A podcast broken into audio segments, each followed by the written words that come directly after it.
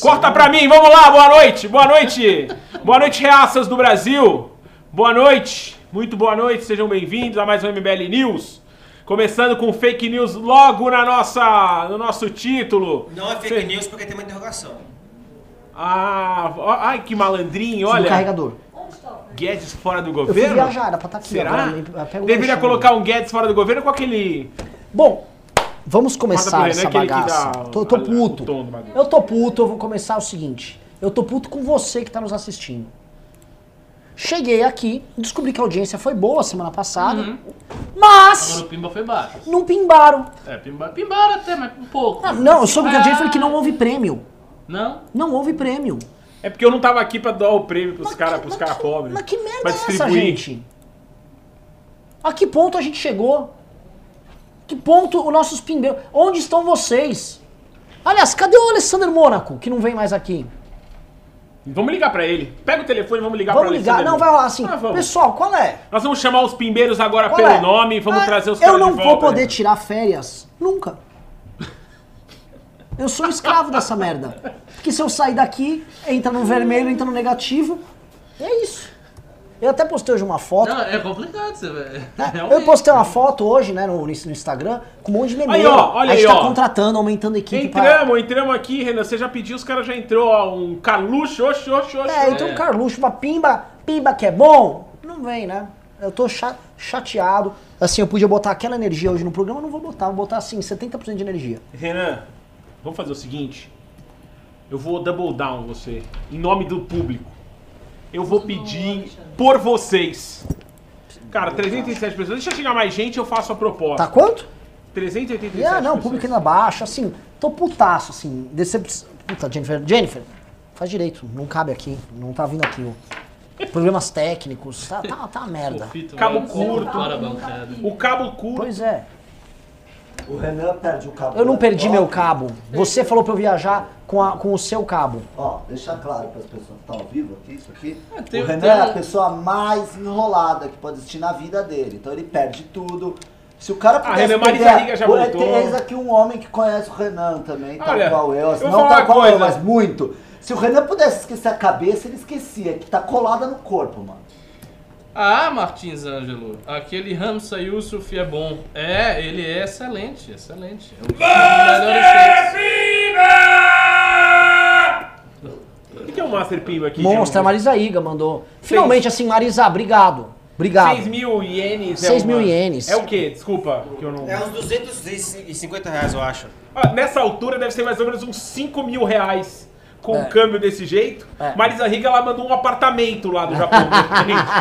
6 mil ienes, provavelmente você compra três apartamentos nos jardins hoje, uma Vera Solto. Esse dólar. Então vamos Marisa, começar o obrigado. programa. Já reclamou, vamos começar o programa. Pessoal, estamos de volta aqui. Boa noite, Fofito. Boa noite, Ricardo. Boa noite, boa noite. né? É, queria, assim, iniciando aqui o programa, comentar, né? Assim, eu fiquei um pouco fora do Brasil e de start, vendo essa bagunça, né?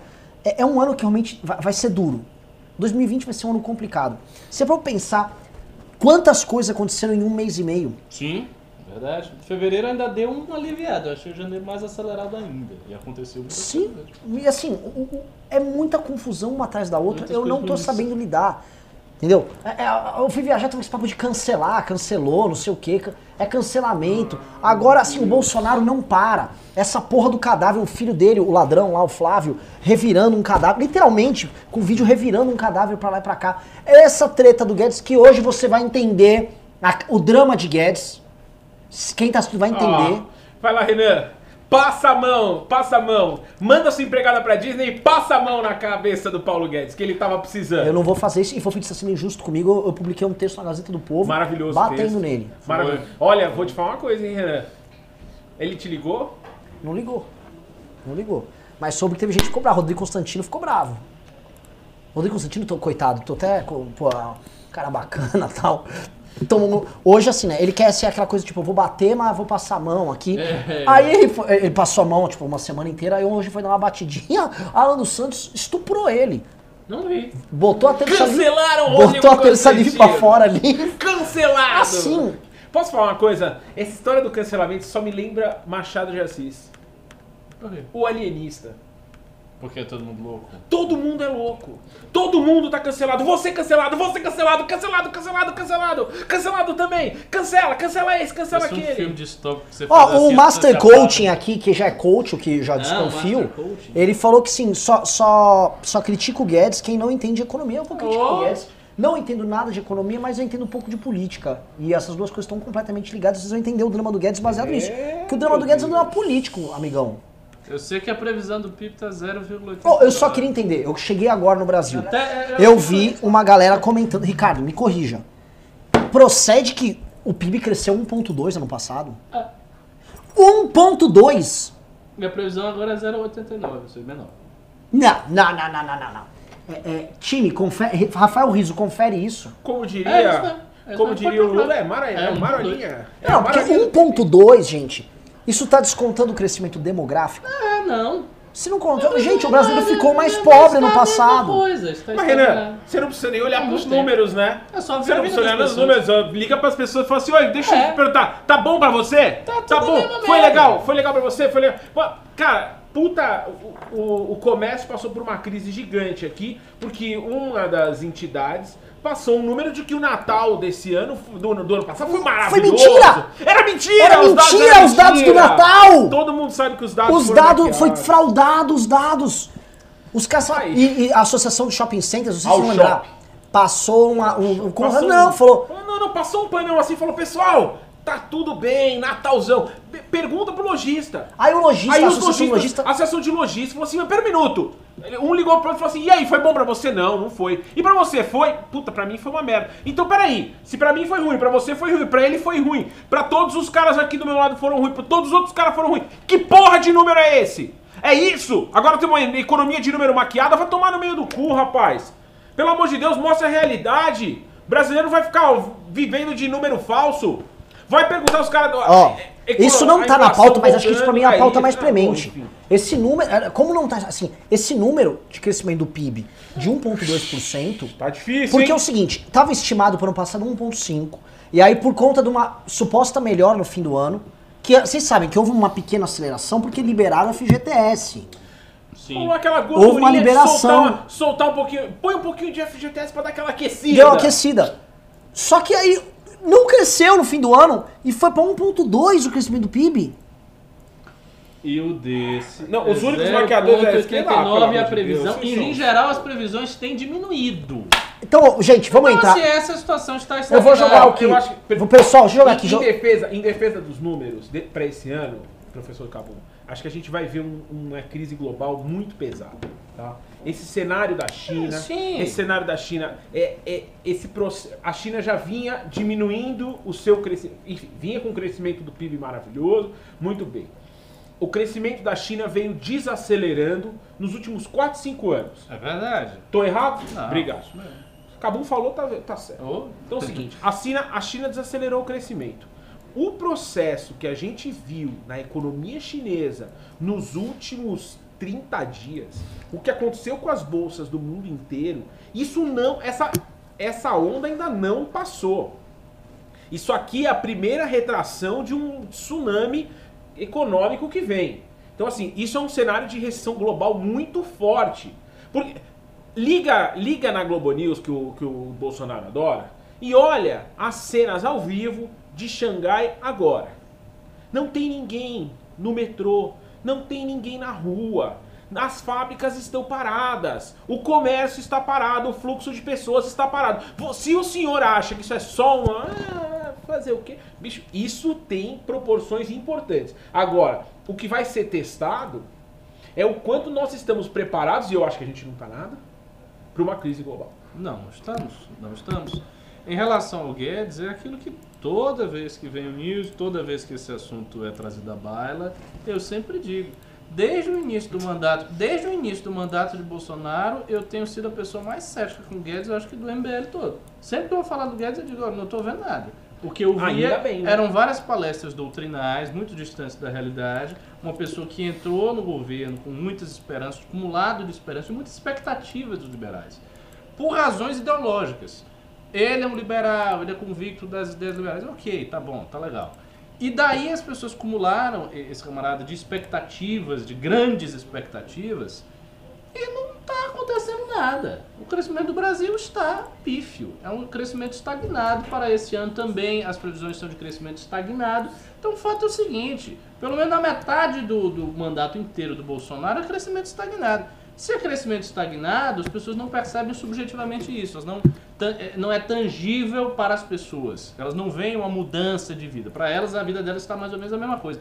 Então, o mérito que houve, de fato, nessa transição Dilma até hoje, contando com o governo Temer, contando com o governo Bolsonaro, é ter estancado a crise. Ou seja, a crise que era vertiginosa para baixo foi estancada. Isso é um mérito, não é dizer que não é nada. É alguma coisa. Agora, dizer que o Brasil está deslanchando, está saindo dessa estagnação, não está. E eu não vejo nenhum indício que, este, que, vá, que isso vá acontecer. Por quê? Primeiro, a, a base do executivo está toda esfacelada. Então não tem também apoio. O ministro, enquanto parte do executivo, não pode fazer muita coisa, mesmo que ele tenha as melhores ideias. Segundo, vários críticos do Guedes já disseram em petit comitê, né, de maneira discreta, que o Guedes não é lá a pessoa que mais entende de políticas públicas no, na área de macroeconomia e tal. Não, não parece ser o caso. Esses críticos disseram isso, provavelmente eles têm razões. Eles têm razão. Terceiro, o Guedes é um cara que se envolve em muitas polêmicas políticas, que cria muitos atritos políticos, que cria situações políticas que dificultam a própria execução do, daquilo que ele supostamente quer fazer. Então, ele age politicamente de uma forma contraditória ao que ele deveria agir, que seria ter uma posição mais discreta para poder reunir os fiapos de articulação do governo que ainda tem. Ele já tá- também já não contribui para isso. Quarto, a todos os, os indicadores fundamentais de uma melhoria de economia, industrialização, empregos de, de, de maior qualificação, empregos de salário mais alto, investimento em tecnologia, investimento em educação, etc., está tudo preso. Nada disso está acontecendo. Está tudo estático ou caindo. Então, co- como é que o Brasil vai melhorar? Como é que vai haver esse boom do crescimento? Eu não vejo como. Não vejo assim. a- a- não, não consigo enxergar a lógica de um boom do crescimento no Brasil pelos próximos anos, mantendo todas essas características que eu estou elencando aqui. Então, é, a meu ver, as pessoas estão esperando um, um milagre. Acontecer um negócio, aí vai ter um milagre, porque vai vir uma reforma e a reforma vai fazer isso, vai fazer aquilo, e não vai. Mas as pessoas. As expectativas, por exemplo, da reforma da Previdência. Ah, porque a reforma da Previdência é uma coisa de longa duração, a reforma tributária é de longa duração, tudo, tudo é de longa duração. Nada de curta duração. E o que interessa é o seguinte, é a curta duração, porque você está vivendo na curta duração, você vive no presente, você não vive na longa, na longa duração, daqui a 10 anos é outra coisa. Longa duração em matéria de política democrática é um negócio muito ambivalente. Porque ao mesmo tempo que você pode fazer um negócio para daqui a 10 anos, pode chegar um governo que de- desfaça tudo que você fez antes. Então não quer dizer nada. A longa duração, ah, eu vou fazer aqui um projeto que daqui a 20 anos o Brasil vai estar assim. Depende, depende. Se o Brasil mantiver isso aqui, sim. Se desfizer, não. Então, não é bem assim. Tem que se ver o que é realmente de longa duração e o que é de curta duração. Então, eu acho que as expectativas das pessoas Bom são miraculosas. São expectativas miraculosas e estão esperando que alguma coisa vai acontecer assim do nada e não vai. Olha, é maravilhoso. Assim, novamente, é, este MBL News, dentro do campo da direita, é o primeiro a questionar isso, né? Porque, novamente, é, é quase impossível você questionar. Eu fiz um texto na Gazeta testando isso. Até fiquei surpreso que tinha bastante gente sensata nos comentários. Pensei que ia só vir paulada. Porque, Posso, posso dar um pima então? manda, Ulisses Júnior mandou 5 reais e falou: Como comerciante atacadista, posso dizer que o Natal só não foi melhor porque não tinha uma ponte aqui na cidade pra pular dela. É, eu, eu- eu vou falar um- uma parada que é o seguinte: culpa do MBL nessa parada. A gente ficou, e com razão, divulgando o liberalismo em detrimento de, de todas as ações estatistas que o PT colocou. Que aí depois veio o, o- o governo, o Guedes, e pegaram e né, levantaram essa bola. Todo mundo achou que era uma receita meio mágica e óbvia, Aham. que não era levada a cabo porque tinha gente muito má e muito burra Exatamente. que era contra. Isso aí. E o problema, assim, que ser doutrinário não significa ser eficiente. E o segundo ponto é, para você ter grandes... O, o Guedes tem uma agenda de reformas complicadíssimas. Co- Assim, não são fáceis. A PEC do teto era muito mais fácil do que essa reforma administrativa que ele está propondo. A trabalhista era mais fácil. E a gente nem vai começar a falar da Não, tributária não, aqui. não, não, não, não vou nem entrar na tributária, porque a gente já tem, a gente tem, tem discordâncias enormes. Mas o Guedes, ele tem uma agenda, assim, muito, mu- muito avançada. A administrativa é uma reforma que você olha, pô, ela fica de pé. Legal. Só que você precisa ter um desenho de governo, um desenho de governo que permita que você faça essas reformas, que não vão dar resultados agora, novamente, vou colocar, é o que o Ricardo falou, não vão dar resultados agora, você precisa de um desenho de governo baseado na ideia de vou ter controle sobre o legislativo, né, vou ter comando das casas, ou no mínimo trânsito, para que essa minha agenda seja levada. Não, não faz parte do projeto desse governo, então não adianta o Guedes ir lá e ah, apresentei. Não adianta nada. Esse é o primeiro problema. O segundo problema que é o que o Ricardo colocou, que é o seguinte: esse ciclo de crescimento que o Brasil teve na, no período do Lula foi o boom das commodities, ligado com abertura de crédito, ligado com uh, crescimento chinês, que é, o, é, a base do boom das commodities. São essas coisas aqui. O Brasil só cresceu por causa disso. Passou isso aí, eu, eu lembro que eu era industrial nessa época. O Brasil estava quebrando, desindustrializando. As empresas estavam fechando naquela época. Vocês pegam o número de recuperações judiciais. A gente começou a ter o Instituto de Recuperação Judicial em 2005. E você pega o número de empresas que entraram em recuperação judicial nos anos seguintes, era uma explosão no meio de um boom econômico. Ou seja, o velho ciclo da industrialização brasileira estava terminando de morrer na década passada. E aí teve esse ciclo das commodities e gente comprando, né? Serviços, comércio e commodities sendo exportada. Esse ciclo das commodities também ficou limitado à China. O do crédito deu errado, as pessoas se endividaram, quebraram. Tá o Ciro Gomes, olha lá, vou tirar todo mundo do Serasa, tá 60% da, ou 60 milhões. Tem 60 aí no Serasa, né, não sei qual é 60 milhões e 60%. E o, o, o, o, Brasil não, não. Nada indica que nós temos um ciclo novo. Porque não assim. Um é, o que, que tem de novo nosso para oferecer para o mundo? A gente tem um produto novo para oferecer no mundo. Ah, o nosso mercado se qualificou, então a gente vai produzir internamente. Não, a gente não ficou mais produtivo. Nossa mão de obra continua uma bosta. As pessoas não melhoraram a educação. Todo investimento em educação do Lula para cá não deu em nada. A nossa mão de obra continua frágil, os nossos negócios continuam um pouco competitivos internacionalmente. O Brasil saiu de toda a cadeia global de produção em diversos setores, incluindo automotivo, por exemplo. E nada diz assim, por que, que o Brasil vai crescer? Faça essa pergunta você que está vendo, por que, que o Brasil vai crescer? Na época do boom da commodity, você foi falar, mano, China tá porrando, tá puxando frente agrícola que nem louco. Vem, vem. E beleza. O agro começou a vender, a Vale vendia minério de ferro, você, você mandou. Isso foi assim, a característica daquele ciclo. Qual é a característica disso aqui agora? É repetir isso? A China não dorme no China ponto. Em recessão? Não, China... não vai repetir. Não vai repetir. Agora tem um bocado de gente criticando aqui nos comentários, dizendo, ah, então faça melhor, você está criticando, dê a solução, faça isso. Veja bem, e quem está no governo é o Bolsonaro e o Guedes é ministro da Economia, não é o MBL. Então, assim, eu acho que as pessoas precisam assumir certas responsabilidades. Porque quando você coloca a camisa no peito você diz, olha, eu sou capaz de trazer uma solução racional para um problema dado. Você tem que ser capaz. Ou é melhor ser mais modesto e dizer, não, não dá para mim, não quero, não vou aceitar. Né? Por exemplo, se me chamasse para qualquer cargo executivo de qualquer coisa, eu diria não, declinaria. Eu não me acho capaz de fazer absolutamente nada muito além do que eu estou fazendo aqui. Então a pessoa precisa ter a compreensão da, da onde ela vai. E o Bolsonaro ganhou a eleição. Ele, ele, se predispôs a se candidatar, ganhou a eleição, falou que ia resolver. O Guedes foi lá e, e, e, se tornou ministro da Economia. Então a bola está com eles. O que eu acho que é preciso fazer, e isso não vai ser tão de curto prazo, isso vai ser de médio e de longo prazo, é o seguinte: esse ciclo Bolsonaro, Guedes, com essa mentalidade, eu não acho que vai fazer o Brasil crescer. Eu acho que o máximo que pode fazer é uma estagnação controlada. É as coisas ficarem mais ou menos e a gente ter uma respiração e ter outros indicadores melhores em outras áreas, como por exemplo segurança e tal. E, e, e passa, e atravessa, sobreviver este período. Para uma solução disso aí, isso vai ser lá pra frente. E a gente vai ter que tá pensar tá e vai ter né, que pensar um projeto para solucionar. O Ciro tem um projeto dele, Nacional Desenvolvimentista. Eu sou um pouco cético em relação à capacidade desse projeto de resolver as coisas, mas ele tem um negócio que foge a esse consenso. Ele tem um projeto dele.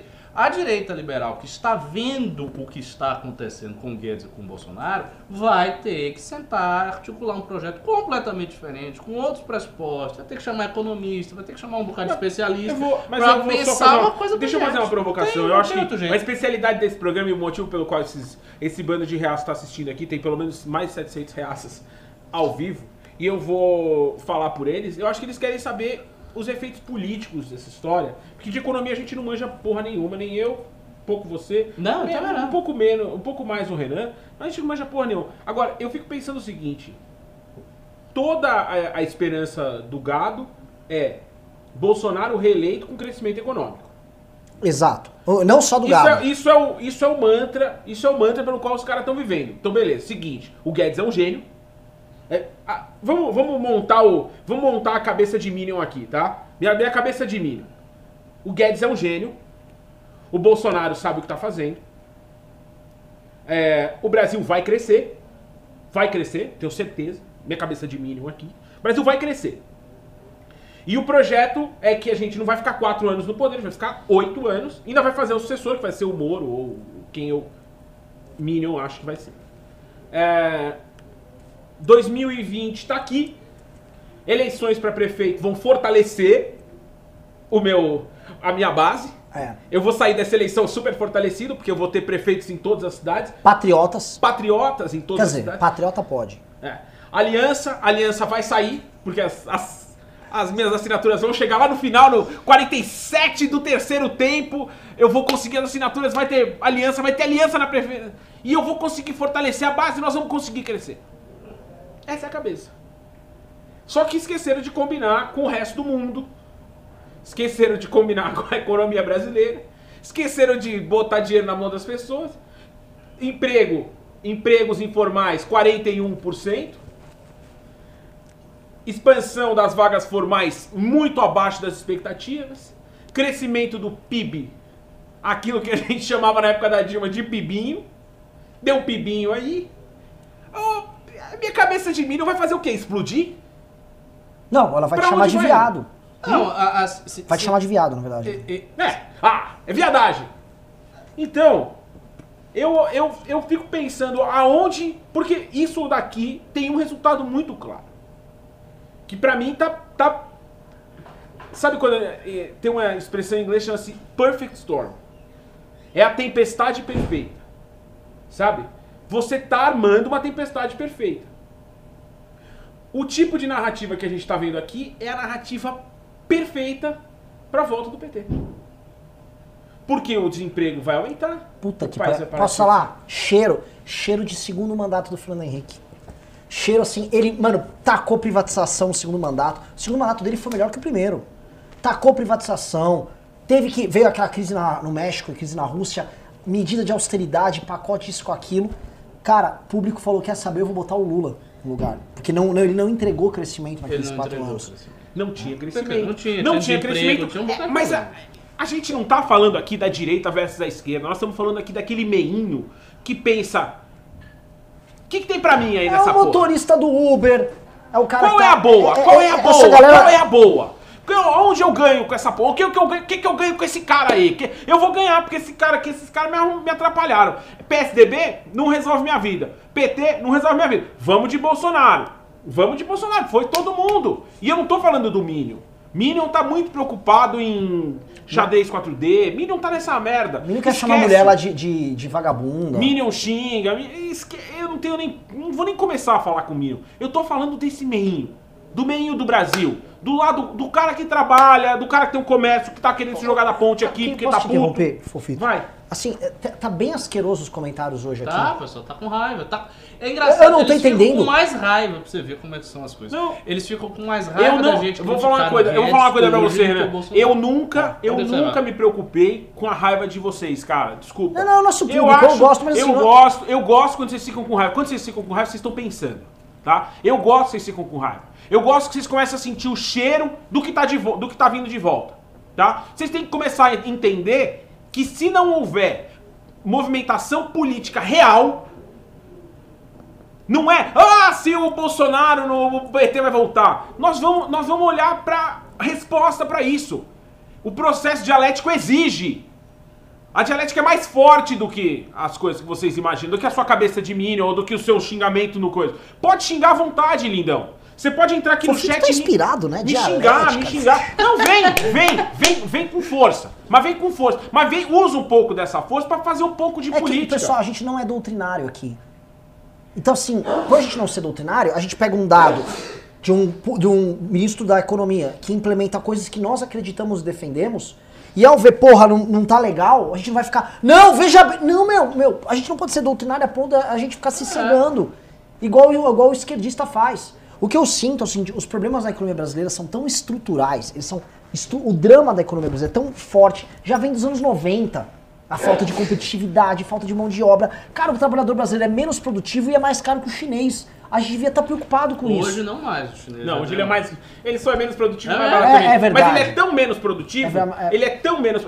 Cara, É, ele é quem- tão menos pra quem produtivo que ele se assistiu- torna mais Pra quem caro. assistiu É, o documentário ganhador do Oscar, pra quem assistiu o documentário ganhador do Oscar, o, indú- o- a indústria americana, o American Factory, você assistiu? Ah, não vi, não. Tá. Tem uma, uma parte muito delicada em que o, o, o chinês está instalando e ele fala pro chefe, mas os americanos são piores, os dedinhos deles são gordinhos, cara. Aqui, não é o dedinho que é gordinho, é o cara é preguiçoso, é outro, é outro rolê. Cara, já era pra gente estar tá pegando. Bom, beleza, não tá, não tá produzindo iPhone na China, produz essa merda aqui. Se você tá com o pátio pronto, a Foxconn tem, tem, tem empresa aqui no- na região metropolitana. Tem fábrica na região metropolitana de Campinas. Poderia estar montando iPhone. Meu, a Apple já avisou que não vai entregar os iPhones nesse quarter porque não tem, não tem como montar. As fábricas estão paradas. Então, assim, já era pra você ter capturado É, essa, essa demanda, captura a demanda. Tá com, tá com o pátio industrial preparado, captura e vai pra cima. Mas não vai.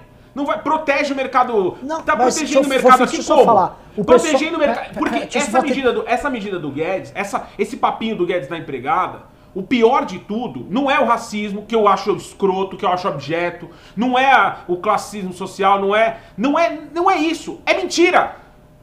Esse dólar está sendo usado para proteger indústria nacional vagabunda. É disso que nós estamos falando. Nós estamos protegendo uma indústria que não precisa ser protegida. Não presta competitividade. Era, Vixe, cara, era- essa, essa briga vai longe aqui. Renan, competitividade. Se, tem, se é competitivo. se- É que assim, se a gente, a, gente já, a gente já não tem nada de produtividade. Se a gente for pegar o pouco que a gente tem de parque montado, de capital intelectual montado, e falar abre e deixa, Não, sem ter, sem ter uma não, coisa acabou. profilática, Acabou. Acabou. A gente só vai vender commodity e Melhor fazer até fechar logo antes. Imagina o Brasil competindo tudo de igual para igual. A gente não tem. O Guedes foi propor isso com a China. O, o problema, o- assim, deixa eu te falar com o pessoal dos comentários. tem o direita Não, gamer. o MBL não é mais liberal. O tá MBL é furioso. liberal. Gente do céu, o que a gente tá falando, questionando é o seguinte: olha só. Alguém aqui é contra uma reforma administrativa? Não. Alguém aqui é contra. Alguém é contra a reforma da Previdência? Não. Ai, Alguém é meu contra Deus a do desburocratização? céu. Vai, Não. cancela o MBL, Então vai. como é que a gente não é cancela, liberal? cancela. O que nós estamos dizendo é o seguinte: se fosse, se tivesse uma fórmula simples e fácil, ela já teria sido aplicada. E é preciso olhar a realidade dos fatos. Você tem que olhar a realidade. A realidade é o seguinte: Dilma Rousseff saiu em 2016. Nós estamos em 2020. São quatro anos já. O mérito econômico que houve da equipe do Temer e do Bolsonaro que continuou foi ter estancado a crise. O que eu falei já várias vezes, que é um mérito. Obviamente é um mérito. Estava caindo e foi estancado. Ok, tá legal. Agora não está crescendo, não está melhorando. E outra, e se você acha que não é assim, olhe para sua vida concreta. Você acha mesmo que a vida do cidadão médio brasileiro está melhorando? A vida do pobre brasileiro está melhorando? A vida da classe trabalhadora está melhorando, a vida das pessoas está melhorando economicamente, está tendo alguma melhora sensível que você vê, você diz, não, realmente está melhorando. Não está, não está. Então, Aí- se não está, não está. Acabou, não tem o que fazer. Aí, Cabu. Você tem que admitir a, a verdade. Admita primeiro, depois diga, não, então vamos pensar mais, vamos ver qual é o problema, vamos analisar por um outro ângulo. Tudo bem, correto. qualquer coisa você pode fazer. Tá Agora é correto. preciso aceitar a realidade. PIB cresceu 1,2, a previsão é 0,89. Todos esses problemas estruturais que foram eh, lançados e falados aqui são reais e tudo isso está acontecendo. Então, não existe um indicador mágico de que, ah, tá, tudo bem, o MBL tá errado, a gente é socialista, a gente é comunista. Ok. O Brasil vai crescer 6% amanhã? Não vai. Vai crescer próximo ano 7%, 5%? Não vai. A, a indústria brasileira vai se revitalizar do nada? Não vai. Então, o que, que se pode fazer? E o, o- esse assunto, assim, eu acho fascinante, porque esse assunto não está sendo encarado por ninguém. Eu- a direita liberal quer tratando quer só de forma doutrinária. Tipo assim, gente, vamos liberar aí o mercado. Mano, a gente não é competitivo, a gente tá fora do game. As pessoas conseguem entender E isso. vem com, com desculpas de dizer, ah, mas o negócio é o seguinte, é porque não tem liberalismo suficiente. Pode até ser não ter liberalismo suficiente, mas se não tem liberalismo suficiente, eu, eu concordo que não tem liberalismo. É porque existe uma realidade política, uma realidade contingente do Congresso, de várias forças da opinião pública, com a qual todas as pessoas que estão ou no governo ou ligadas à ala liberal que está no governo vão ter que lidar. Porque é a realidade das coisas. O que, que se pode fazer? Vai abolir o Congresso? Vai abolir a opinião pública? Não. Vai eliminar a sociedade brasileira eu, eu e criar outra do nada? você, Não vai. Então, Eu acho que o Minion, ele acredita que que isso resolveria o problema. E eu vou dizer fala? uma coisa pra você. Eu vou te falar por quê. Não pode, não adianta. Porque se fechasse o Congresso, se passasse todas as reformas que o Guedes quer passar, se fizesse toda a agenda do Bolsonaro, não ia ter crescimento mesmo assim. É, aí eu não sei. Não, não. Porque Eu, se você não sabe, eu sei. Porque tá claro a ineficiência e a incapacidade de lidar com o assunto da equipe que Eu tá não lidando. sei, cara. Eu também. Eu, eu não posso cravar onde eu não tô. Assim, a reforma administrativa era super ambiciosa para diminuir gastos. Só diminuir gastos aumenta a capacidade de investimento. Agora, assim, do que, que adianta? Ah, eu vou mandar para o Congresso aqui minha reforma muito, muito ambiciosa se eu tenho 28 deputados. Eu, se eu xingo todos os partidos possivelmente ligados de gays, comunistas, é óbvio, é óbvio que não vai, não vai dar certo. Renan. Aí, olha, mas o Guedes. Mas daí, o que, que adianta o Guedes fez? Eu também posso ir protocolar uma puta reforma eu, lá no Congresso ninguém vai dar bola. Por quê? Porque eu, não- eu tenho tanta base parlamentar quanto o governo. Se bobear, eu, eu vou lá, conheço os deputados lá, converso, consigo mais voto que o você governo. tem mais? Eu acho. Tenho, porque eu tenho mais crédito que o Onyx Lorenzoni era o cara que fazia articulação. E eu não tô brincando. Não tem. Então, assim, como é que você vai ter um projeto? um militar. É? Não tirar. Olha só o absurdo. Não tiraram o Onix, pod- poderiam ter tirado o Onix. Pra botar uma outra pessoa com perfil de articulador e reabilitar a função política da Casa Civil. Isso seria um, um movimento inteligente do Bolsonaro. Dizer, olha, tá, chegamos ao, chegamos ao limite. Vimos que estamos aqui no extremo limite da falta de articulação, o que, que vamos fazer? Vamos tirar o Onix, botar um cara com perfil de articulador político, reabilitar as funções da Casa Civil e tentar recuperar o que eu perdi. Não, eles botam um militar. É, Um militar. É. O militar vai fazer o quê? Que tá Vai com, bater continência? que tá com revanchismo. Deus. Que estão numa briga, estão num revanchismo. Bom, é, Renan, é- nós, vamos, nós vamos ler a pauta ou nós vamos, nós vamos ficar aqui Não, não, vai, que esse tema é maravilhoso. Vamos, vamos pra questão da. A audiência da... tá empolvorosa. Tá, audiência tá- Olha, tá- você, pediu os empolgadíssima. pimba, você pediu os pimba voltarem. Eu acho que a gente vai fazer o seguinte: nós vamos imprimir aquele cardboard assim do Renan. E nós vamos botar ele aqui sempre no programa. Pra mandar pimba. Oi, eu sou o Renan e tô pedindo pimbas pra você. A gente faz um. Preciso de pimba. Eu, eu, eu, eu, assim, eu vou- já vou sair desse tema, gente. É que esse tema é fascinante, porque a gente tá falando assim de todos os problemas em um. Posso continuar aqui? Desculpa. É que eu voltei agora de viagem, gente. Posso? Ou vocês estão bravos? Vai lá, Renan. Não, Se o jet lag passou, você pode continuar. Passou, não, tô tranquilo. sabe. Ontem eu tava, mano, zoado, tava tudo encrepado nas costas. O que que rolou? O. o... Puta, até esqueci o raciocínio. Ai, ai, Guedes. ah, Ah! O Bolsonaro entrou. Primeiro problema é o seguinte: ele dividiu o governo dele naqueles grupos. Já comentou muito aqui. Os ideológicos tal, blá.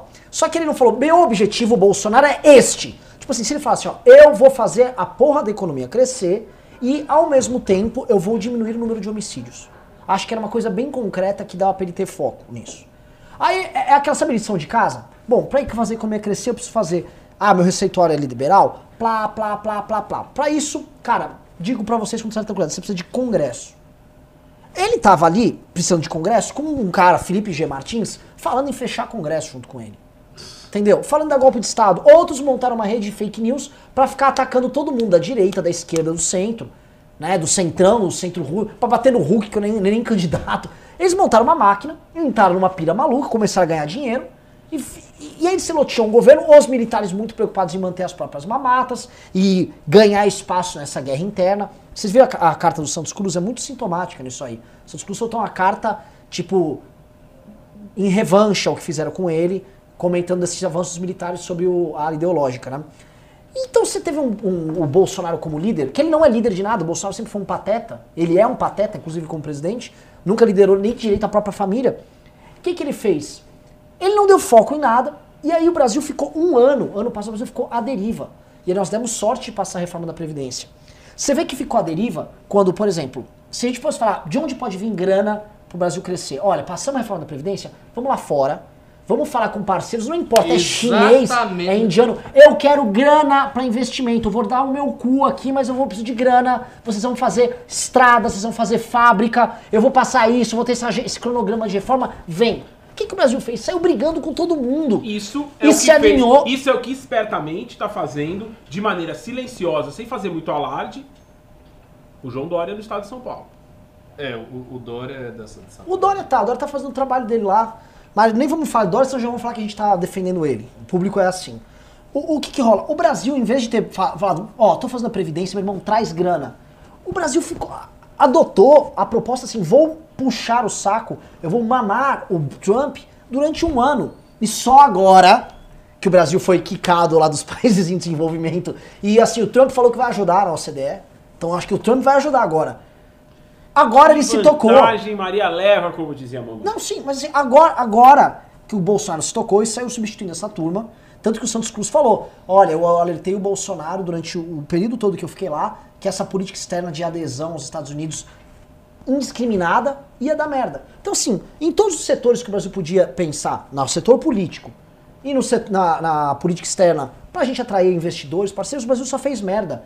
Tá, sem querer ser chato, pessoal, pra não falar que eu tô implicante, o Guedes foi lá no Fórum Econômico Mundial em Davos. O desempenho dele foi considerado pífio em Davos. A comunidade internacional não deu bola. Porque ele foi lá, lacra, ele falou várias conquistas. Pô, defe- eu gosto do Guedes, sou amigo do Paulo Guedes. Eu gosto dele. Só que ele, ele não tem uma retaguarda nem pra falar as coisas que ele fala. Ele foi falar um discurso de reforma, o mundo acreditou naquela parada que estão tacando fogo na Amazônia. Botaram a Greta no Fórum Econômico Mundial. O Brasil não preparou nenhuma defesa direito nessa história. O Guedes foi lá e falou: não, não, país. A pobreza que gera a, desmatamento, essas porra. E aí o público ficou- a comunidade internacional ficou batendo, o discurso dele de reforma não colou nos caras e não colou. Então a gente, a gente ficou à deriva. E assim, a gente tá um ano falando que tá à deriva, que tem um governo que a preocupação dele foi, no começo do ano, fechar o Congresso, e no segundo foi fechar com o Congresso para salvar o Flávio. Foi isso a agenda do ano. E aí os caras estão reclamando, a gente vai reclamar desses bostas aí. Um país que o Alan dos Santos é um agente político importante, é um país que tá completamente maluco. Um país que, assim, a- o Alan dos Santos é ouvido pelo presidente para tomar decisões importantes. Vocês acham que vai dar certo? Óbvio que não. Outra coisa, só vou passar a bola para terminar esse assunto. A gente está aqui no, no- Uma das coisas que envolve a questão de produtividade, urgente, urgente é, você não vai ter investimento qualificado na área de engenharia e na área de produção se você não tiver mão de obra. Estão falando dos chineses investirem aqui na- nas construções, em obras, trazendo mão de obra chinesa. Não só porque ela é mais barata, mas porque ela é mais produtiva que a nossa. Mão de obra Eu- chinesa. tipo assim, uma, uma empreiteira chinesa monta uma operação aqui mão de obra e ela traz os caras pra tocar. É piada, né? Poderia trazer o seguinte, pessoas para treinar a mão de obra brasileira. Pois é, Mas a mão de obra inteira Só que assim, China- o Ministério da Educação podia estar com um programa gigantesco voltado pra qualificação. É qualificação pra caralho. Desesperadamente. Não, ele tá lacrando, ele quer mitar. Então assim, tá tudo uma merda. Tá tudo uma merda, mas nós somos os pessimistas. Vamos pra próxima pauta aqui. Vamos lá. Vamos lá. Bolsonaro insulta repórter da Folha com insinuação sexual. De- parece que a gente tá provocando, né? Não. Eu quero entender. Vou, assim, vou passar a bola primeiro. O que for fito eu já sei que ele vai metralhar. Não, não, não.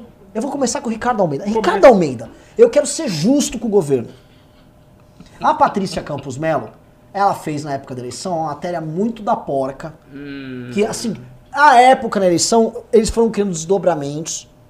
né? Sim, eu sei, É, a ponto de tentar ideia. criar uma tese ano passado de que o, Go- que o Bolsonaro ganha a eleição com disparo ilegal. Todo mundo sabe que isso é conversa mole. O pessoal ficou brincando que era o robô do Bolsonaro. Ricardo Almeida, posto isso, houve aquela declaração do cara, houve todos os Minions falando isso, aí você vai falar, houve um erro, né? Tipo assim, pô, os caras se exageraram. Mas uma coisa erro, outra coisa assim, eles ficarem durante uma semana sistematicamente falando que ela deu o, o ânus dela em troca de uma, de uma, de uma matéria. Furo pelo furo. Ricardo Almeida. Pois é, o que, que você vai falar disso? Você veja, essa situação seria uma situação relativamente fácil do Bolsonaro se defender. Ele poderia se defender bem e poderia ter dado uma resposta muito boa para a imprensa. Era só ele evitar piadinhas de conotação sexual com mulher. Ele simplesmente ele chegava, nunca- ele simplesmente chegava lá e dizia: "Olha, o que é importante mesmo averiguar, o, o Hans River ele pode ter falado isso, né, e ser ou não ser, eu não sei, mas o que é importante averiguar é a denúncia que ele fez ao PT, dizendo que o PT fez isso, isso, isso, isso. Ele poderia ter saído com essa, seria ótimo, os Minions iam ficar felizes e ele não ia ser atacado. Ele poderia ter saído de outra maneira, né, e ter falado que isso não tem nada a ver, porque a campanha dele eh, foi uma campanha honesta, uma campanha muito espontânea, barata, que todo mundo viu, que o pessoal tava fazendo outdoor, tava botando dinheiro do próprio bolso, pessoas iam nos, nos comitês pegar os santinhos, eu nunca vi um negócio extraordinário. As pessoas iam lá pegar, voluntariamente pegar os santinhos para distribuir, não era gente paga. Ele poderia ter falado tudo isso, ele até falou no final que não tem materialidade. Mas por que razão o cara vai exatamente no assunto da piada sexual, que ele já é taxado de machista, ele vai ter que fazer a piada sexual com a mulher? Por quê? Pra mim só tem duas explicações. Ou ele é um tapado, que é uma explicação possível, Bem, bem possível. bem possível, ou ele tá fazendo isso como cortina de fumaça. Por alguma coisa, talvez o negócio do Adriano da Nóbrega, que realmente é um caso muito complicado. Só pode ser isso. Só pode ser isso. Porque é, é uma estupidez. É óbvio que ele ia ser criticado. Óbvio que ia. Todo mundo ia cair em cima dele. E com razão. E com razão. Ele tinha que falar isso da mulher. Sendo que ela se defendeu, se defendeu de maneira plausível. E mesmo, que, e mesmo que não tivesse, o presidente tem que ficar fazendo piada e dizer: Não, ela quis dar o furo, entendeu? Aqui dá furo. Pelo amor de Deus. Mas enfim. Esse, esse cara vai continuar fa- fazendo es- essas coisas, não adianta. Agora sim, também, é, para ser justo com o governo, hashtag de impeachment. Por favor, né? Por favor. Eu, eu tava olhando no Twitter Hashtag as quê? pessoas que compartilharam essa hashtag de impeachment. Um bocado de gente- da isentosfera aí dizendo que o Bolsonaro tinha que ser impeachmentado por causa disso. Porque disseram que ele quebrou o decoro fazer essa piada. Ah, então- pelo amor de Deus. pelo amor de Deus, pô, o impeachment de um presidente é um negócio assim que deve ser absolutamente excepcional. É uma coisa rara, é uma coisa pra não acontecer. Você não vai impeachment um presidente porque ele fez uma piada machista escrota com uma jornalista. Isso não tem o menor cabimento. Aí a galera tá lá levantando o hashtag de impeachment, quebrou decoro, não sei. Fofes. Ó, Renan, eu fui tentar achar uma explicação pra isso. Porque acho que falta um pouco pra gente aqui dados, é, essa avaliação. A gente já vem falando muitos- muitas coisas e eu achei uma, uma definição que talvez caiba. E eu vou mostrar pra vocês. Desprezo das obrigações sociais, falta de empatia com os outros, desvio entre o comportamento e as normas sociais estabelecidas comportamento não facilmente modificado pelas experiências adversas, inclusive pelas punições, baixa tolerância à frustração e um baixo limiar de descarga da agressividade, inclusive da violência. Tendência a culpar os outros ou a fornecer racionalizações plausíveis para explicar um comportamento que leva o sujeito a entrar em conflito com a sociedade. Eu estou descrevendo bem o Bolsonaro, não estou? Sim. Isso aqui, Renan, é a descrição da CID, o Código Internacional de Doenças, para personalidade dissocial, também conhecido como psicopatia. Tá? Isso é um psicopata. Esse cara não tem empatia nenhuma. Esse cara faz merda atrás de merda, racionaliza merda por conta de merda. Ou seja, nós temos um doente mental, e eu não, não sou eu que estou falando, tá? É o Código Internacional de Doenças. Está descrito o quadro do Jair. O Jair é um psicopata. Tá? Não sou eu que estou falando. Isso aqui é um dado médico. Entra na internet, CID F60.2. CID 10, tá? É o Código Internacional de Doenças, a décima edição. E procure F60.2. Isso é a descrição de um psicopata. Esse é o Jair. Não dá, não dá pra explicar. Não é brincadeira. Não é tiozão do churrasco. Esse cara é doente. Nós temos um doente comandando o país. É bem claro que o que ele faz, ele não tem remorso. Ele agride as pessoas sem remorso. Ele não tem empatia. A pessoa está sofrendo, o cara vai lá e pisa em cima. E ele não altera. Isso não funciona, isso atrapalha o país, isso atrapalha o governo, isso atrapalha... Ah, pf, continua. Isso são traços da psicopatia. Eh, Renan, não tenho nada pra falar sobre isso. É, pra mim é isso. É só isso. Ah, caiu o, o retorno, o riso. Mike fucking drop, Riso. diria. É, opa, parafraseando, vai entrar. o- Essa treta é o seguinte, hoje, a, a Folha acabou de soltar agora o editorial dela sobre o tema, né? Falando assim, o Bolsonaro está atacando o Estado Democrático de Direito, sim, e está começando a virar consenso para as pessoas que, beleza, não é mais tiozão do churrasco, isso aqui é método, a gente já denuncia há muito tempo que é método. O problema é que o método vem se agravando ultimamente. O método vem acelerando. E assim, o Bolsonaro, todo mundo tá falando assim, semana passada é. Ô! tirou os loucos do governo. Lembra? Entrou os militares. Tá tudo bem. E não tá tudo bem. Ingenuidade. É uma ingenuidade assim, atroz. Eu vi o Rodrigo Constantino. Ah! Aí ah, resolveu. Quer dizer, mudou a natureza do governo inteira. E, e o pior, o que eu tô vendo é uma ingerência dessa ala ideológica maior ainda sobre o próprio Jair, sobre as declarações do próprio Jair Bolsonaro. Essa estratégia dele, que a gente tem que já falar, é uma estratégia, já tem muita gente denunciando esse modelo de estratégia de esgarçamento da própria ideia de democracia, da própria ideia de instituição. A gente pode discutir aqui, eventualmente o Fofito ou o Ricardo não concordam, mas ele trabalha muito com essa, com essa tese, não só ele, a turma, o time dele, que eu não vejo o Bolsonaro teorizando isso. Agora, a gente jogar, um, que é uma piada, e Acabou. dois, e dois, que é Acabou um tiozão do churrasco, pelo amor de Deus, gente, ele já tá presidente Acabou. há mais de um ano. Vocês vão ficar achando realmente que, tipo, ele foi só espontâneo. Porra, ele tá brincando. Vai tomar banho, gente. Ele, né? Ele é o tiozão. Ele, toda a estrutura, a equipe dele, todo mundo que trabalha pra ele, Faz as redes sociais, são todos sempre. tiozões de churrasco. Sempre. Não, não, não. não, não. Não há uma metodologia. O problema é o seguinte: nada do que ele faz vai no sentido de que a gente vai ter uma estabilidade política mínima para que você consiga ter um crescimento econômico. Ou qualquer reforma passe. Você não tem nenhum sinal. Eu achei que esse ano ia ser mais calmo. Esse ano vai ser muito pior do que o ano passado. Não vai ser mais. Todos os sinais estão dados. Hoje a gente vai entrar nesse tema aqui.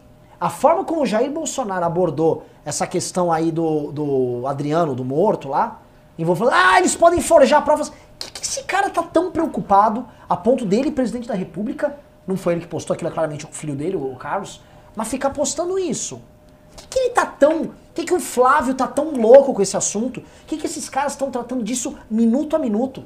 Né? Eu, eu tô com. Chama, ô, Couto, chama pra mim o. O. Russo.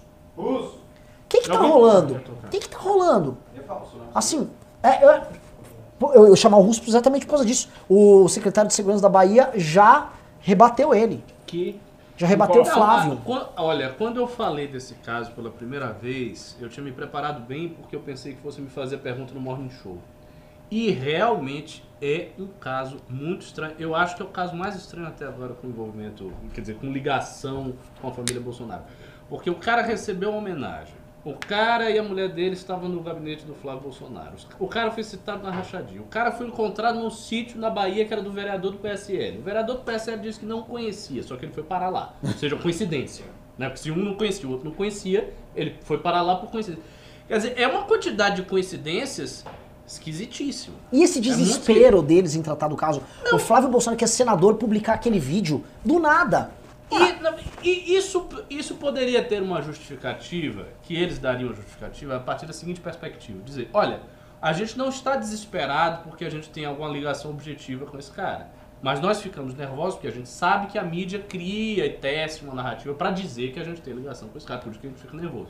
A gente sabe o efeito disso, do mesmo jeito que querem associar o presidente à morte de Marielle, etc. Seria uma saída. Mas isso, assim, isso está no terreno da subjetividade.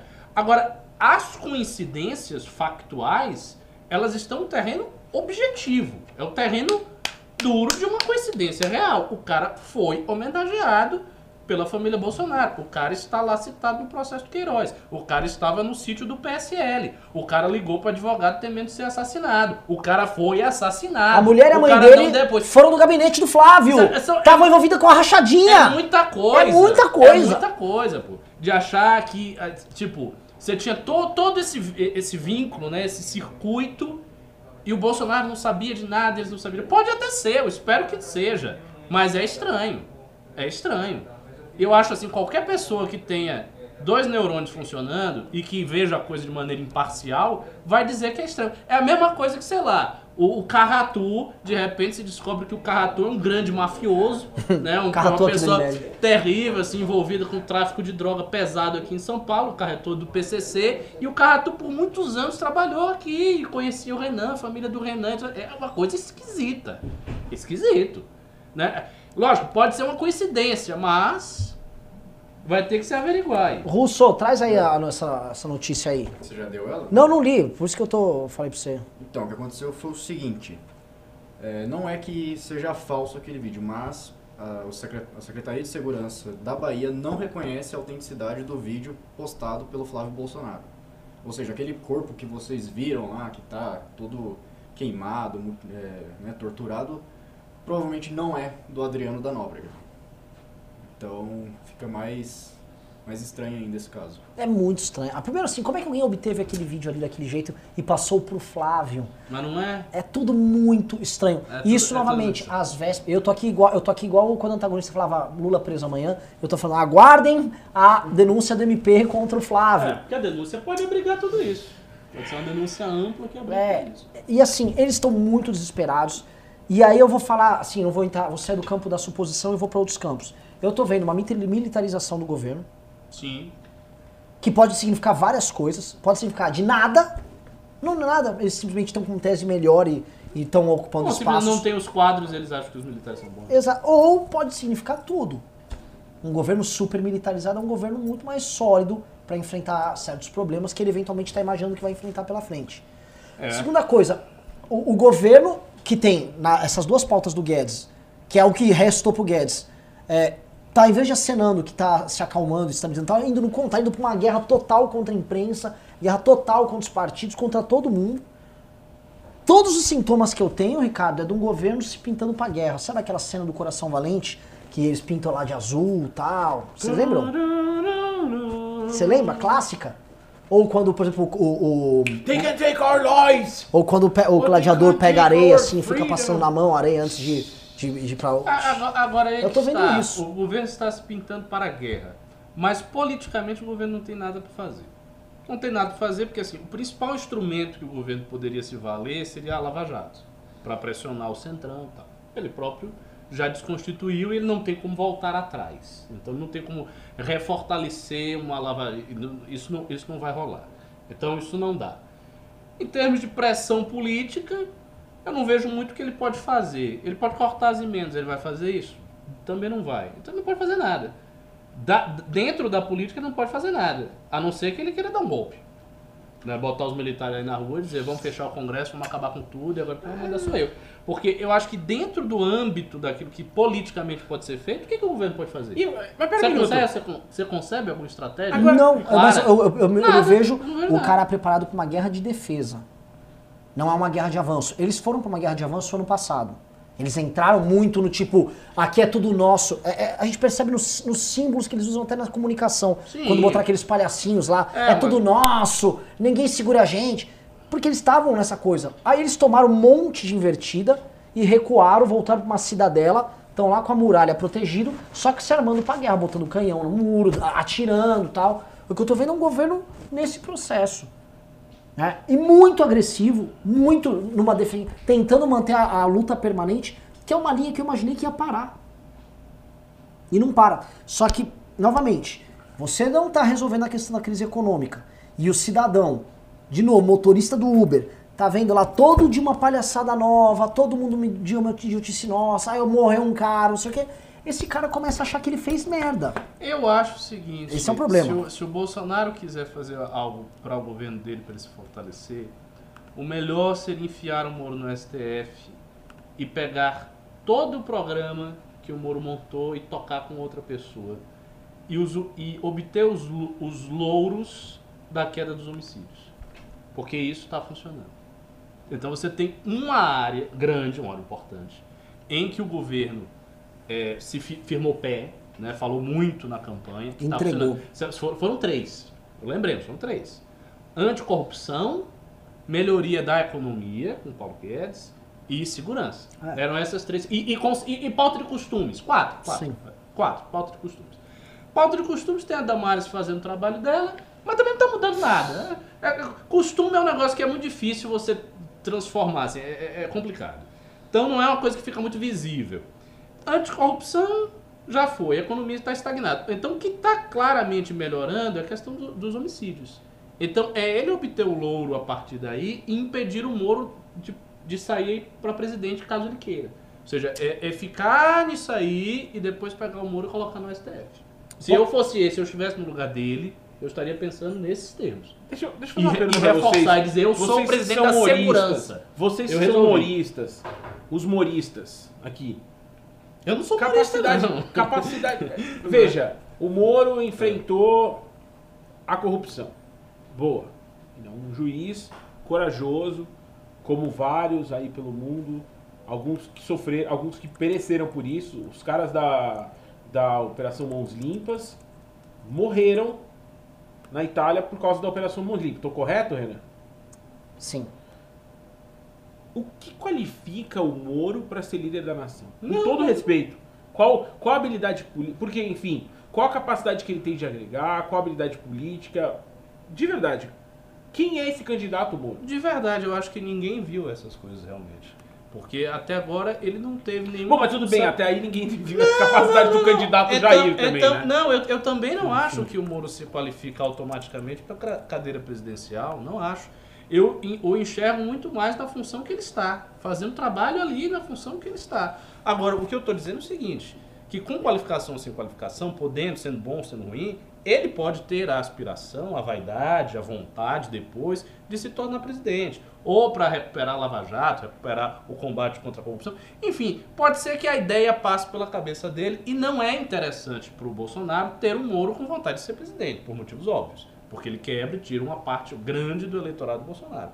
Então, o que, que o Bolsonaro pode fazer? Dado que a economia está estagnada, pauta de costumes não é uma coisa assim tão visível. E mais, na pauta de costumes o Bolsonaro tem o apoio. Porque ele declara as coisas, então esse eleitorado evangélico e tal, Sim. que não gosta da lacração, tem essa proximidade. Então, pauta de costumes, ok. A economia estagnada, anticorrupção já era, ele tem que se fortalecer como presidente da segurança. Fazer tipo um Rodrigo Duterte lá na- nas Filipinas. Eu, tipo, eu sou o presidente da segurança. Eu sou matador fiz- de vagabundo. eu fiz o homicídio cair no Brasil. Pra- só que pra ele ter esses louros todos, pra ele, o Moro não pode sair pro presidente. Porque senão, obviamente, o, o louro vai ser transferido pro Moro.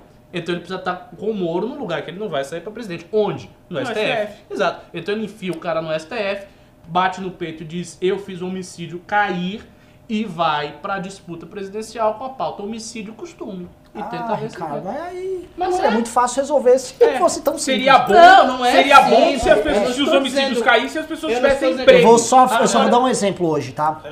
Oi. temos imagens ao vivo, não sei se você Ah, bota no ar, põe no ar. O pessoal tá achando que a gente vai apoiar a Moedo. Ô, vocês estão explodidos. Nossa, É mais fácil de São ver Paulo. Obrigado, presidente. Vossa Excelência. Pela ordem, presidente. Pelo ordem, deputado Arthur, Caminhar pelo patriota. é regimental Vossa Excelência, pode encaminhar em nome da liderança do Patriota. Você acompanha a transmissão ao vivo pela Rede Alesp da sessão extraordinária desta terça-feira, 18 de fevereiro, em pauta a reforma da Previdência. No estado de São Paulo. Boa noite, pessoal. Tudo bem?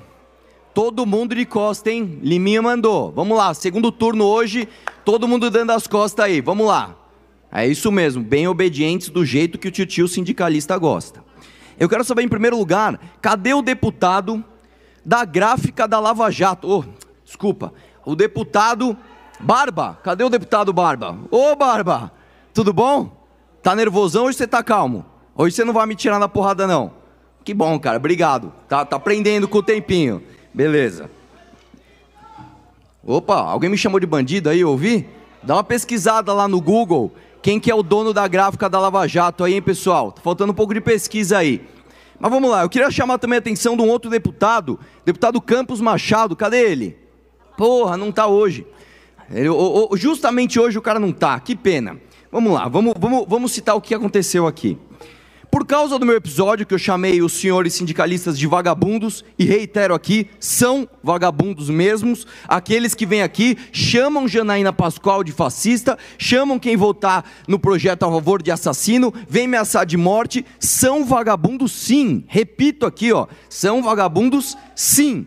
Recebi duas moções de repúdio aqui, uma da Câmara Municipal de São José do Rio Pardo Questão e outra ordem, da senhor presidente. Câmara Municipal de senhor presidente. Você não aprendeu ainda? Questão Quando ordem, um tá senhor presidente. falando, o outro ouve? Deputado, Você não questão aprendeu de isso ordem, questão de ordem é, é regimental, Senhor deputado presidente, Arthur? vai começar tudo de novo? Vossa Excelência está em silêncio? O que, que é, ô Já Enio? aconteceu na outra vez?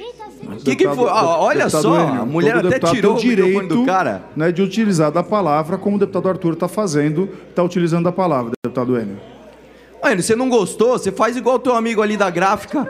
Você me representa na comissão de Deputado ética. Arthur, deputado Arthur, peço que Vossa Excelência é, respeite, principalmente os nossos pô. parlamentares, é para que a gente não consiga e não traga novamente Sim. uma cena que não é Ó, lamentável. a- até agora casa. eu não adjetivei nenhum deputado. Perfeito. Devolvo a palavra Vossa Excelência, tem Vamos direito lá. de utilizar e preservei, tem o, problema. tempo, Se- preservei o tempo de Vossa Excelência. Se alguém ficar ofendidinho, pode ir na comissão de ética que funciona, viu, pessoal? Rachadinha tá tudo bem, nepotismo tá tudo bem, só toma cuidado com as palavras, beleza? Vamos lá. Recebi duas moções de repúdio aqui, da Câmara Municipal de São José do Rio Pardo e da Câmara Municipal de Lins. Engraçado que é bonitinho aqui. Uma das moções, os caras até assinaram aqui, ó, pessoalmente, todos eles assinaram alguns, alguns vereadores, o que me deixa muito triste, né? Porque eu acho que o povo de Lins e de São José do Rio Pardo merece com certeza vereadores muito melhores, né? Mas eu deixo a critério do- de você. Você, eleitor de Lins, você, eleitor de São José do Rio Pardo,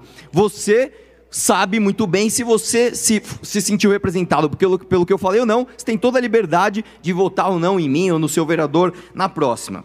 Que mais aqui? Eu recebi uma carta, né, em repúdio do senhor Campos Machado, que não gostou quando eu disse que aqui tem nepotismo adoidado e rachadinha, né, para tudo quanto é lado. Ele não gostou. Foi lá no Ministério Público, mas antes disso, ele me mandou uma carta. O, o- o exímio advogado mandou uma carta para mim com oito erros de português e 12, 12 erros de digitação. E é engraçado, né? Esse pessoal nem para mandar um PDF. Eles querem gastar dinheiro público, inclusive até com a folha aqui paga por você, contribuinte. O lance é o seguinte: isso aqui, a meu ver, é uma tentativa. O que, que foi, cara? Não entendi o que você falou. Repete aí que eu não entendi. Tudo bem, vamos lá. Isso aqui para mim é uma tentativa institucional de me calar. Isso aqui é uma censura, a meu ver, e pela minha liberdade irrestrita de expressão, olha o que eu faço aqui, senhor Barba, senhor Campos Machado, senhores vereadores de Lins e São José do Rio Pardo que não gostaram do que eu falei, olha aqui o que eu faço com a moçãozinha de vocês, com a carta de vocês, olha aqui, ó. Isso para mim, ó, representa nada. Isso aqui representa o custo da folha que infelizmente saiu do bolso do contribuinte. Agora, você tá fazendo teatro, Isa? Não entendi. Não- Precisa melhorar um pouquinho a sua interpretação. Não está muito boa. Não, está bem ruinzinha. Mas tudo bem. O lance é o seguinte: quem não gostar do que eu falei, pode continuar sustentando o privilégio. Não, desculpa. Defendendo os próprios privilégios. Pode continuar atacando quem quer combater, quem quer de fato fazer uma reforma de austeridade. Porque assim, a hipocrisia está tá, tá, assim, escancarada. Nos governos do PCdoB e nos governos do PT, aí aprovaram. Ah, mas paga os maiores salários. Claro que paga os maiores salários. Com o Pacto Federativo tira- tirando 11 vezes mais de imposto de São Paulo que devolve, aí fica fácil o governador populista aumentar salário de professor e de policial. Eu quero ver o cara fazer com recursos do próprio Estado, aí fica um pouco mais difícil. Né? Não, porque a reforma, a reforma do mito não vale, mas a reforma do governador petista aí vale. A reforma do governador do PCdoB aí vale. Muito me espanta, inclusive, a própria deputada Alessandra Brandão, a qual eu tenho muito respeito, vir aqui e votar contra a reforma do Dória, sendo que o partido dela lá, lá, lá para cima votou, tá, emplacando uma reforma similar. Mas enfim, o lance é o seguinte, pessoal, a Isa Pena tá mandando aqui, então todo mundo, por favor, se segure, tá? Eu quero todo mundo bem quietinho, de costas, tá? Bem bonitinho, se comportando, é isso aí. O pessoal tá aprendendo com o tempo, tá evoluindo, é muito bom. E é o seguinte, cara, quem acha que eu tenho ameaça, tenho medo de ameaça do pessoal vir, não, que eu vou te pegar na rua, meu irmão, fique à vontade, cara. A gente. Eu não tô irritado, Isa. Você, tá- você- você tá- você acha que eu tô irritado com o quê, Isa? Você sabe que a reforma vai passar. A gente vai combater privilégio. E outra coisa que eu falo também, aos petroleiros, a todo o pessoal que está de greve, o remédio é um só, privatiza tudo. É só privatizar que acaba com a palhaçada. Quem não gosta de trabalhar pode ficar em casa. E deixa quem quer competir, quem quer de fato trabalhar, trabalhar e gerar riqueza. Não é não, pessoal? O pessoal tem uns que não viraram de costas. Que aconteceu? Vocês cansaram? Pessoal, cadê, cadê a força da militância? Vamos levantar e ficar de costas. Pô, o pessoal tá, tá cansando já? Não estou entendendo qual é que é. A- lembrei do senhor. O senhor, o senhor postou um vídeo falando que eu estava falando, tava falando com o senhor mesmo. Olha que foi com o senhor mesmo que eu falei aquele dia. Obrigado por dar mais exposição ao meu discurso, tá bom? O que, que foi? Você quer, você quer usar o microfone? Você quer presidir a sessão? O que mais você quer? Vão aprender as regras. Tem um regimento interno, você pode ler. Para você presidir a sessão, você precisa de voto para ser presidente. Para você falar, você pode encaminhar pelo seu partido e vir aqui falar contra o que eu falei. Você consegue. Beleza? O seu curso de teatro não está funcionando bem. Não tá, cara, não está impactando ninguém isso daqui. É o seguinte, nós vamos realmente acabar com o privilégio, nós vamos passar essa reforma, aproveitar que hoje a casa está cheia de deputado, espero que todo mundo não se acovarde, inclusive tem muitos deputados que se dizem de direita, a favor de austeridade, e eu sei que vão votar contra a reforma, mas não tem problema, na hora do vamos ver, a gente vê quem é quem. Então, pessoal, muito obrigado pela atenção de vocês, hoje vocês me ouviram até o fim, fiquei muito feliz, fiquei muito surpreso, estou realmente orgulhoso de vocês. Não entendi, Bebel. Mas não sou novidade faz tempo, Bebel. Fica à vontade. Professor Bebel, eu- tenho um milhão de vídeos na internet que vocês podem ver muito bem o que eu defendo. As pessoas, inclusive é muito engraçado o pessoal falando. Quem votar não vota. Eu estava até brincando com a, com a Valéria, né? A Valéria com o sobrenome Bolsonaro deve estar muito preocupada com a galera do PT, falando que você não vai votar. Né? Realmente, o seu eleitor realmente está lá com a faixinha Lula livre. É, ainda bem que, enfim. Pessoal, obrigado mesmo pela atenção. A reforma vai passar e a gente vai acabar com o privilégio. Muito obrigado. Tá? Verdade, senhor presidente. Opa! Voltamos Pela aí, Arthur, é, continuando aquela velha treta do ficou ofendidinho, né? É, público, público veio aqui e tal, é, enfim, o que, o que pouca gente sabe é que ele foi representado pelo Campos Machado ali na Alesp, é, por conta Tá da... chegando o pessoal da Xaria aí. Mas vai continuar. Ah, é? É. É, então, assim, o, o, o, o Arthur, o Campos Machado representou ele, porque o Arthur falou que tem rachadinha rolando na Lesp, não sei o que. Ele falou, então, por favor, aponte quem está fazendo rachadinha e não sei o que. E o Arthur foi pra cima deles agora, né? Arthur não... Pa... Ô, menino treteiro, né? Seu sobrenome é Coragem. Pois é, pois é. Assim, eu, eu- eu- se tem duas pessoas que eu acho que tem risco de vida na atividade política, uma é ele e outra é o Gabriel Monteiro. São duas Rapaz. pessoas... São duas pessoas, assim... O Gabriel no, no Rio. Nossa! É, eu não sei nem como é que o Gabriel tá vivo ainda. É. Porque eh, o Gabriel é muito mais do que o Arthur, porque o Arthur treta com os sindicalistas, o pessoal dentro da Lesp. É difícil imaginar que eles vão tipo, dar um tiro no Arthur. Mas o, o Gabriel. Não, pô, Ah, é, por muito menos o Holiday tomou É isso que eu ia falar, o sim, Holiday tomou sim. um Calma deles. lá, os caras não tem, Verdade. os cara não tem, a galera, a Mas- galera tá- a galera vai defender os privilégios com unhas, dentes e bala. Mas o Gabriel tá expondo o coronel da PM com ligação com o tráfico de droga. Abertamente pra todo mundo. Eu falei com ele até em privado. Eu acho que ele não ouviu muito, não. Ele vai continuar. Bom, pessoa é, se, se coloca em risco aí do jeito que Existe o famoso acha. escudo da fama. Ele protege. Rapaz, Mas uma hora, protege, né? uma hora ele não, é, ele não é, ele não dá uma blindada É. total ali. Não dá, Não é dá. um tiro ainda perfura É. ele. Tim Lopes era jornalista da Globo, né? É. Perdeu a cabeça. Foi colocado no micro-ondas. Foi horrorosa. Mas, é, enfim, vamos voltar pra pauta aqui. Tem muitos pimbas, né? Eu acho que a podia... Tem bastante. É verdade. Pô, Cara, falta 15 minutos de programa. E tem pimba pra caralho hoje. É, a gente falou muito de Guedes, eu vou pular. Vou pular essa parte do dólar também. Ah, precisava falar daquela história do, do, do cara botando cena da mãe, recebendo notícia. Aquilo é muito baixo. Eu prefiro, Deprimente. prefiro. Eu, eu posso comentar que é o seguinte, tá? É, anotem aí. é, essa coisa meio cidade alerta desse cara, se vocês falaram um cara de um desses cidade alertas, isso é espalhado pelo Brasil. Ele deu a notícia pra mãe que a filha morreu ao vivo, pra ter audiência. Nossa, eu vi. né? Você não consegue conceber o nível de desumanidade de um cara que pra ter audiência ele, ele dá em cadeia, é regional e tal, a morte da filha pra mãe. E o cara fez isso. né? Só ainda, que- falou, ainda falou depois que. Ah, mas a mãe agradeceu o programa. Não, ele disse que Pelo ficou, amor de ficou Deus, cara. emocionado e não sei o. Blá, blá, blá, Deus. Coisa, É, é- coisa abjeta. É, coisa, é abjeto num ponto, só que vamos lembrar que isso aqui é o seguinte: a gente reclama do programa da Fátima Bernardes, vamos falar de lacração, a gente tem que falar desses programas policiais também, que eles são a lacração dessa direita.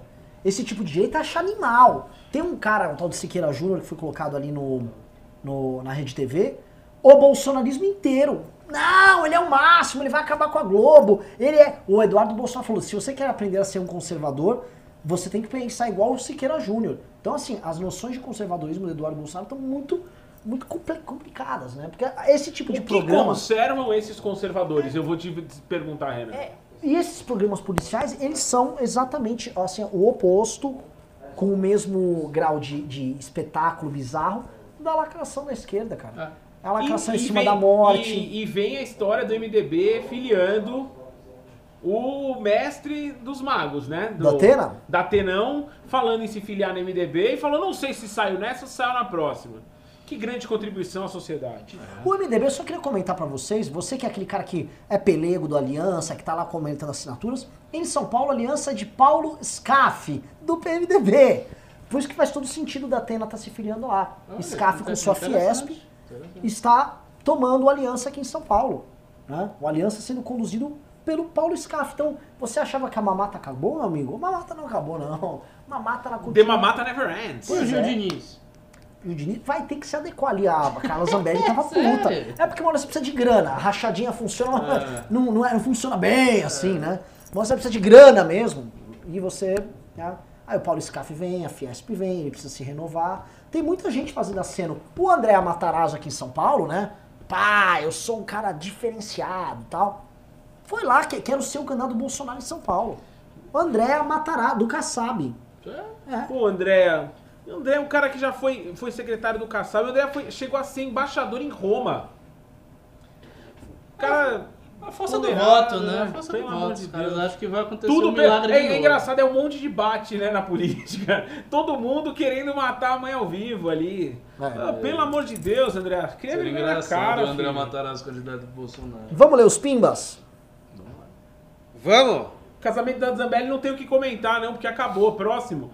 Vamos lá. Eu gosto quando os caras mandam pergunta rápida. Pergunta- Zambelli ou da- Zambelli. Joyce? Vai lá. Não, não, que não ah, não, da acabou- Zambelli. A Zambelli casou a Joyce. Casou agora, a que- Joyce É, acabou. É, É, que, é que confunde, é foda. Ah, é. Eu primeiro queria agradecer a Marisa Riga, sempre pimbando pra caramba pra gente aqui. Pa- Palmas pra ela, Ricardão, palmas pra ela. Obrigadão, Marisa. Grande Próximo Marisa. Bruno Belli mandou 40 reais e falou: há muito, muita água pra rolar ainda. Por exemplo, Bolsonaro pode demi- demitir o Guedes e por um, e pôr um desenvolvimentista gastador no lugar, que gaste e aqueça a economia artificialmente por um ou dois anos, o suficiente para uma reeleição. Olha, Eu acho que não. Eu acho que não, e eu acho que pelo Eu tom que do pode- Pimba você foi crítico, talvez, aos nossos comentários. Não é que a gente quer que tenha algum gastador um louco que gaste para ele se reeleger, não é nada disso não. O fato é o seguinte, a gente está olhando a- os dados econômicos, eles não estão batendo com o crescimento. Com o crescimento Tá, eles têm. Ricardo, posso, posso colocar aqui um, ponto? Vamos lá. Pra a gente de direita, né? Todo mundo de direita, liberal. Todo mundo aqui, acho que nos comentários, acha o Trump muito legal.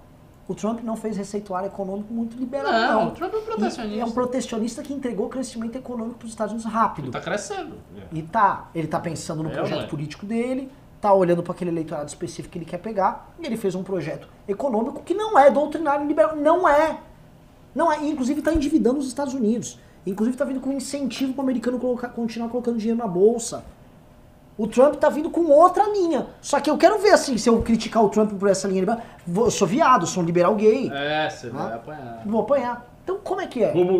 Quer dizer, o Trump tem um receituário que Mágico, mescla coisas de liberalismo é. econômico, mas ou, É. um outro receituário junto ali, operando. Né? Não estou falando que eu sou favorável, estou falando o seguinte, dentro da realidade que estava dada ali pro Trump, o Trump agiu. A gente está sendo muito doutrinário by the book, e se ficar três anos nesse rame-rame, as pessoas vão abandonar, cara. É isso. Lari Comenta mandou 5 reais e perguntou: Vocês têm uma ligação com o perfil arroba Lula Condenado?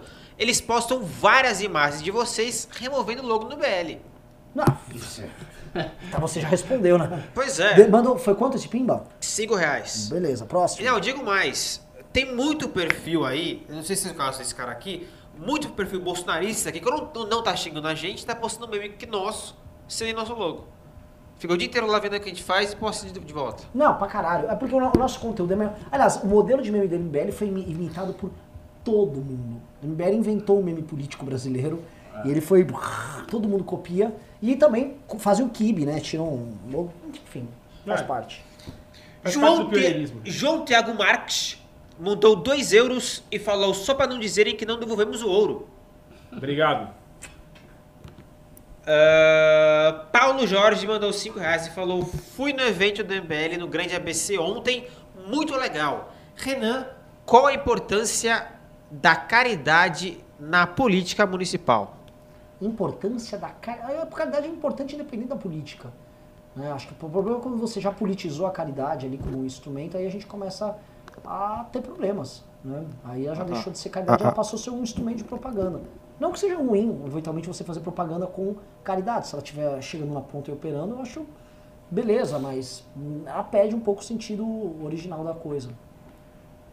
Próximo Pimba é do Yuri Stancati, mandou 5 euros e falou: Estou indo para o Brasil próxima semana. Vou me vestir de índio e pular o carnaval. Serei cancelado? Cuidado. Será? Você vai ter Será problemas. hein? cancelado. Ô, foi quanto o pima dele? A, a Alessandra Negrini, pra sair no Baixo Augusta de Índia, teve que sair com a Sônia Guajajara do lado. E deu problema. E deu problema. E- não- Então é o seguinte, você liga pra Sônia Guajajara, você pede pra ela sair do seu lado, você pede uma autorização, você faz uma doação pra uma ONG, Não. você, você mostra que você é a favor e você vem com uma lista. É, e mesmo assim, Não, não, você pera, vai pera, pera, pera. Simplificar, Peraí. você pode colocar Patachó no seu nome. Não, detalhe, não era fantasia, era uma roupa manifesto. Ah, era uma roupa Olha, manifesto. roupa manifesto. Essa turma é muito ridícula. Essa Negrini tem mais é que se fuder. Puta de uma lacradora. Ai, todo ano ela tá ah, é- Ela é uma daquelas pessoas que gosta de ficar apontando o dedo pra todo mundo, dando uma de superiora. Se fode aí. Cagando.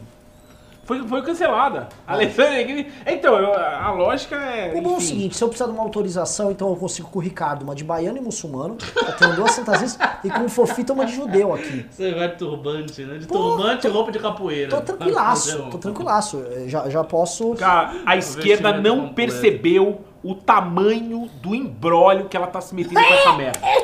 É um embrólio. Que isso aí, isso é, isso é, uma, isso é um embrólio que um, um dia a direita já, já, já fez. A direita já fez essa cagada de ser moralista.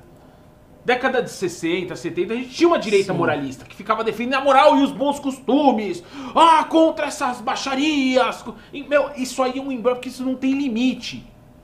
Agora, os caras pegaram. É Me Too, é cancelamento, é a puta que pariu, é ficar te excluindo do excluindo do excluindo. É muito ridículo isso, cara. É muito ridículo. Vai pro carnaval de índio, faz o que você quiser, meu. Faz, vai, vai na boa, vai feliz. Vai ser feliz. Não, o que eu soube, pessoal, rapidinho, é, é que vão pessoas nesses bloquinhos tirar foto e já jogar no Twitter pra ficar expondo quem foi vestido. Tipo assim, o cara tira o carnaval dele pra ir fazer isso. Essa gente não. É Renan, uma galera muito triste, As cara. pessoas não têm limites. Quem sai no, quem sai no BBB hoje, paga um pimba que eu falo. Vamos lá, próximo. Próximo Pimba é do Alfredo Santi, Santistevano, mandou dois reais e falou: Venezuelano doando, dá pra franquear o MBL, MVL? Com certeza. Pois é, uma É, cupinha vocês- de dois reais, pre- Com dois reais. mais até do que a gente. né? Lá. Leandro Coller mandou 5 reais e falou: Visualizei o Guedes como um amante inseguro, que no final pergunta: Foi bom pra você? Um monte inseguro. Provavelmente por causa da metáfora de Bolsonaro do casamento. Se boa, verdade. Qual é a pergunta? O Bolsonaro sempre diz que tá casando, que vai ter casar, que vai casar. Aí ele disse que visualizou o Guedes como um amante inseguro, que ao final Oh, pergunta, foi bom pra você? É. Meu Deus. É muito boa essa. é, essa- É, uma boa. Ele pôs duas vezes. Deus. Tunix mandou 2 reais e não falou nada, obrigado. Anderley Parcerolo mandou 5 reais e falou: iFood e Uber salvaram o emprego no país, pessoal. É verdade. É, Aliás, isso foi motivo de uma briga no Twitter com o Ricardo. Quando as pessoas não entendem as coisas. Pois é, eu, eu, eu falei, né, que eu peguei um, um Uber, é um senhor de idade bem velhinho dirigindo. E eu disse, pô, coitado, porque assim, ele tava atrapalhado, não sabia usar no olho direito, eu fui explicar e tal. E você via que era uma pessoa que tava numa situação complicada ali, dá pra... Aí eu perguntei pra ele, ele disse, não, porque o dinheiro não tá dando, pá, a aposentadoria tá difícil e tal. E tava lá rodando Uber. E aí eu fiz esse comentário, oxe, a galera caiu em cima. Você que prefere que, o- que os motoristas de Uber morram de fome? Você quer que o pessoal fique desempregado? Né? Você odeia as pessoas? Não sei. Não, cara, eu acho que é, é óbvio, é melhor o cara estar empregado no Uber do que ele estar desempregado. É melhor ele poder trabalhar sem tantas regulações do Estado, até porque as regulações do Estado em cima do Uber transformariam o Uber num táxi. Não iam melhorar a situação dele. O cara não ia, se- sei lá, se ele é engenheiro, ele não ia trabalhar na BASF porque o Estado está regulando o Uber. então não tem nada a ver. O que eu disse apenas e digo é o seguinte, que nós temos um problema de subemprego, de empregos de baixa qualificação, com pessoas que estão fora do mercado de trabalho de empregos de melhor qualificação. Isso é um fato. E, e, ó, isso está há muito tempo, já desde a época do PT. Então não é nem um problema do Bolsonaro. Estou culpando o Bolsonaro. Isso é um É problema estrutural é da economia e da precarização do trabalho. Que está, ó, há tempos isso aí rolando. E a esquerda denuncia. Aí quando você faz a denúncia óbvia, a direita diz, não, você não quer que os caras tenham emprego. Não porque a direita, como é errado. doutrinária, ela acha que você tem que ficar celebrando. Ah, viva o Uber, viva o mercado! Não, o mercado lá, o Uber ofereceu uma alternativa Que realmente. bom, mas há um problema. Bom, mas o problema não tá, tá longe de estar resolvido. Aí o problema é o seguinte: se você entra pra debater o problema, as pessoas não aceitam. Porque as pessoas querem que você repita chavões. É, pois é. Próximo, Pimba Flávio Silveira Cabral mandou 10 reais e falou: Vocês acham propostas imediatistas são melhores do que formas mais sólidas? Será que os erros do passado na economia não mostraram que as soluções a média e longo prazo são melhores? Vamos lá, é, eu vou dar o exemplo de novo do Trump. As políticas que o Trump fez de curto prazo, tirando as que são medidas que vão endividar mais o Estado americano, elas trouxeram resultados para os Estados Unidos a curto prazo. Outra coisa, você tem que ter alguma política de curto prazo e de longo prazo. É só política de longo prazo, e no curto prazo você se fode, você se lasca. Aí você não se reelege. Ah, pelo amor de É problema da democracia, não adianta é, achar que. Assim, a China pôde fazer um planejamento com uma ditadura muito de longo prazo. Porra, vou, o, tinha, a União Soviética tinha os planos quinquenais ali, você discutia como é que ia fazer, implementar. 20 anos depois, ah, vamos ajustar aqui. O cara tinha plano de assim, vou, como é que vai ser a produção de calça nos próximos 20 anos? Calças marrons, cria cinco fábricas aqui pra calça marrom. Era isso. Agora a democracia não tem essa, não tem essa bagaça. Ai. E aí o problema que tá colocado é o seguinte, ele erra no curto prazo. Eu falei aqui algumas coisas básicas. né? O Brasil poderia estar traindo muito mais investimento externo. O Brasil brigou com o bloco que ele fazia parte dos BRICS. Ficou cultivando essa merda nos anos, anos, agora cortou tudo. Não, não, não, é, foda-se o BRICS. São os Estados Unidos. E os Estados Unidos não quis a gente. né? E, o, e de longo prazo ele não quis. Ele, ele adotou um modelo político de relação ao Congresso que não permite. Então você não está tendo nenhum dos dois. Nem de curto, nem de longo. Tunix mandou 10 reais e falou: Eu não sei se o MBL sabe, mas o PIB é uma junção de diversos gráficos e assim, compilando em um. E como sabem, o Brasil está diminuindo as coisas. Assim, não faria o PIB diminuir? Como é que é? Não estar diminuindo Desculpa. Você risou aqui no final. Risou no, no finalzinho. É. Como sabem, o Brasil está diminuído. Diminuído as coisas assim, não faria o PIB diminuir?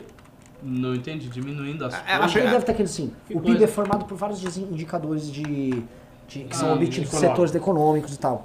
Como é, se tem, você tem vários indicadores caindo, então o PIB não deveria ter diminuído? Não, porque são vários indicadores. Tipo assim, a queda do comércio no fim do ano, queda em produção industrial, significam queda em determinados setores. Agora, em outros setores, você teve um aumento maior. Você teve, por exemplo, um estado como Mato Grosso crescendo 6 a 7% puxado pelo agro. Ah, mas no PIB ele é menor do que, por exemplo, Minas. Mas, pô, uma coisa puxa a outra. É, você mesmo explicou. São os vários componentes ali. Ah, próximo, tio, tio, ô, ô, tem, tem uns caras burros aqui no comentário. Direita Gamer tá aqui. O Brasil está tentando abrir o mercado e o MBL quer que o Brasil faça medidas protecionistas do Trump. Não! Eu não falei isso, eu falei que o Trump adotou um conjunto de medidas que não são liberais. Ai, não. Mas assim, a galera não Oh, entende. meu Deus. Não tô, não tô elogiando nada. Cara podia ter mudado só muito. Não, tem gente achando que a gente tá defendendo protecionismo. É, mas não- é- esse pessoal não é nem exatamente o minion do Bolsonaro. Não, não é. É o, o liberal mais doutrinário que não gosta desse tipo de crítica, Ai, que acha que a gente está sendo de estatista. vai.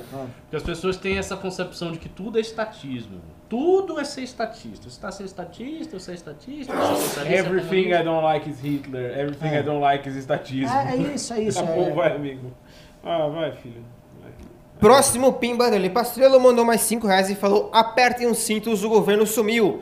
Virou casa da mãe Joana e a dona Joana saiu e largou todo mundo sozinho. É, minha querida. Quanto, Pimba? 5 reais. Pra ganhar a gente dona um pimbinha de 5, hein? Não, só tem pimbinha de 5, Ah. é 5 e 10 aqui. Ah, sim, galera, assim, ó, vão- vai ter MBL de pé, assim, muito, viu? Melhor Vamos ficar fazer o quieto, seguinte, não vamos, vamos estabelecer aqui. Pimba de 5, resposta de no máximo 15, 30 segundos, porque não dá, gente, ficar comentando É. aqui horas e horas o Pimba de 5. Vamos lá. Pelo amor de Deus. LKL mandou 2 euros e falou: MBL cada vez mais keynesias- keynesiano e Ciro, eu apoio. Entendeu nada, amigo? Ai, meu Deus do céu. Vamos lá. Dois pimbas de 10 reais, cada male ao Brasile. Analistas de esquerda e alguns conservadores não liberais criticam o projeto liberal por considerarem que não corresponde à tradição econômica brasileira, que dependeu do Estado para prosperar. Para eles, peraí, para eles, não há como haver crescimento porque, inconscientemente ou não, empresários dos setores produtivos esperam um movimento do governo que não vem. Comentem, please. Belo É, comentário. essa, essa... Ah, eu, Ma- você que tá perguntando de Guénon, ele entende Guénon. Ah, é? Eu sou mãe da Bahia, me conheci de muitos anos. Ah, é? É, um tradicionalista pesado no sul. Ô, eu, eu vou te falar que em Paris enfim, falei de Guénon com uma Mas tem- pessoa. Tem dois muçulmanos aqui me assistindo. Eu tenho que ter- tomar cuidado com o que eu vou responder. né? Responder tudo redondinho. Então, Malê, olha só. Eu, eu assim, tenho defendido uma ideia parecida aqui nesse programa. E eu ainda não li a respeito da, da tal da escola de Veblen e tal. Não, não li, não conheço exatamente. Mas eu tenho a impressão pessoal que as diferenças culturais, as diferenças históricas dos vários povos, dos vários locais, acabam meio que tornando certos modelos mais adaptáveis àquela realidade contextual. Então eu tendo a crer que pode ir por, mais ou menos por esse lado. Mas a gente também não pode ser dogmático com isso. Eu acho que certas reformas de cunho liberalizante podem ser reformas muito boas, como por exemplo todas as reformas fiscais que o governo Fernando Henrique fez e que deram um pouco de racionalidade à questão fiscal do Brasil. Que se não tivesse acontecido, provavelmente estaria numa situação muito pior. O esforço que houve naquele período para conter a hiperinflação brasileira. Então você tem medidas de ordem liberalizante que funci- fun- funcionaram no Brasil, que podem funcionar. O ponto é quais medidas funcionariam na nossa circunstância, mapeando toda a economia brasileira, exatamente o que, que deveria ser feito. Eu acho que ter esta clareza é uma coisa que é importante para o gestor. Nesse governo Bolsonaro eu não vejo essa clareza, não sei se o Guedes tem essa clareza, acho eu que não. Né? E se tem, também não vai conseguir operar muito bem, porque tem um problema político do governo. E para o futuro, a gente tem que buscar essa clareza. O próprio MBL, quando vocês fazem a pergunta, ah, então deem solução. A gente também não tem solução. A gente também não tem solução. A gente estudou aquela parte da reforma da Previdência na época que foi feita a reforma da FIP. Não era FIP? Não? Sim. FIP. Que a gente viu com o. Eu nem estava aqui nesse período. Viu com um professor da. Qual era a universidade? O da- Zilberstein, Hélio Zilberstein. O Zilberstein. Na USP. A gente vai ter que fazer algo semelhante em relação a várias reformas e propostas econômicas para o futuro. O MBL está mais preparado para enfrentar esses desafios. Quem sabe, né? Desafio presidencial no futuro. É, Eu acho inevitável, mas é- é- esse desafio que tá dado é fundamental, porque a gente tem que ter a humildade de falar assim, nós não temos um. não temos- quem hoje tem um, um projeto que você fala que tá acabadinho, fechadinho, que resolva? Não tem. Não tem. Né? Ninguém tem. É, e, e eu desconfio de quem, quem já venha com o Ciro. O Ciro, assim, ele tem tanta. O Ciro sabe no detalhe o que ele vai fazer com o Brasil. Eu tenho pavor disso. Ele sabe no detalhe. No detalhe. Olha, pegue Goiás. Pretende colocar lá uma, uma madeireira É. extrativista. É. Olha as vocações do goiano. Eu tenho É bom, a realidade tá aí, né? Se ele ganhar a eleição, se ele conseguir fazer, até eu viro Ciro Mínio. Se ele disser, ó, é assim, fizer e eu ver na realidade, ok, eu admito, ó, o cara tá certo.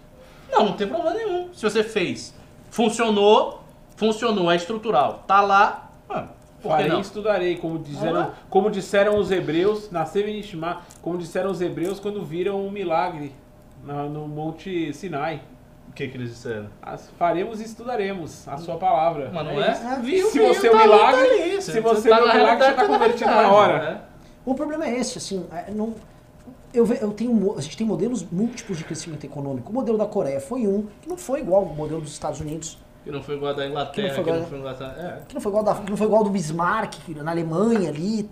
Cara, todo mundo teve um modelo diferente. A Ale- a Alemanha pós-guerra, a Europa pós-guerra, outro modelo. É. O Japão antes da guerra, eh, do- da era Meiji foi um, o Japão depois da Segunda Guerra foi outro.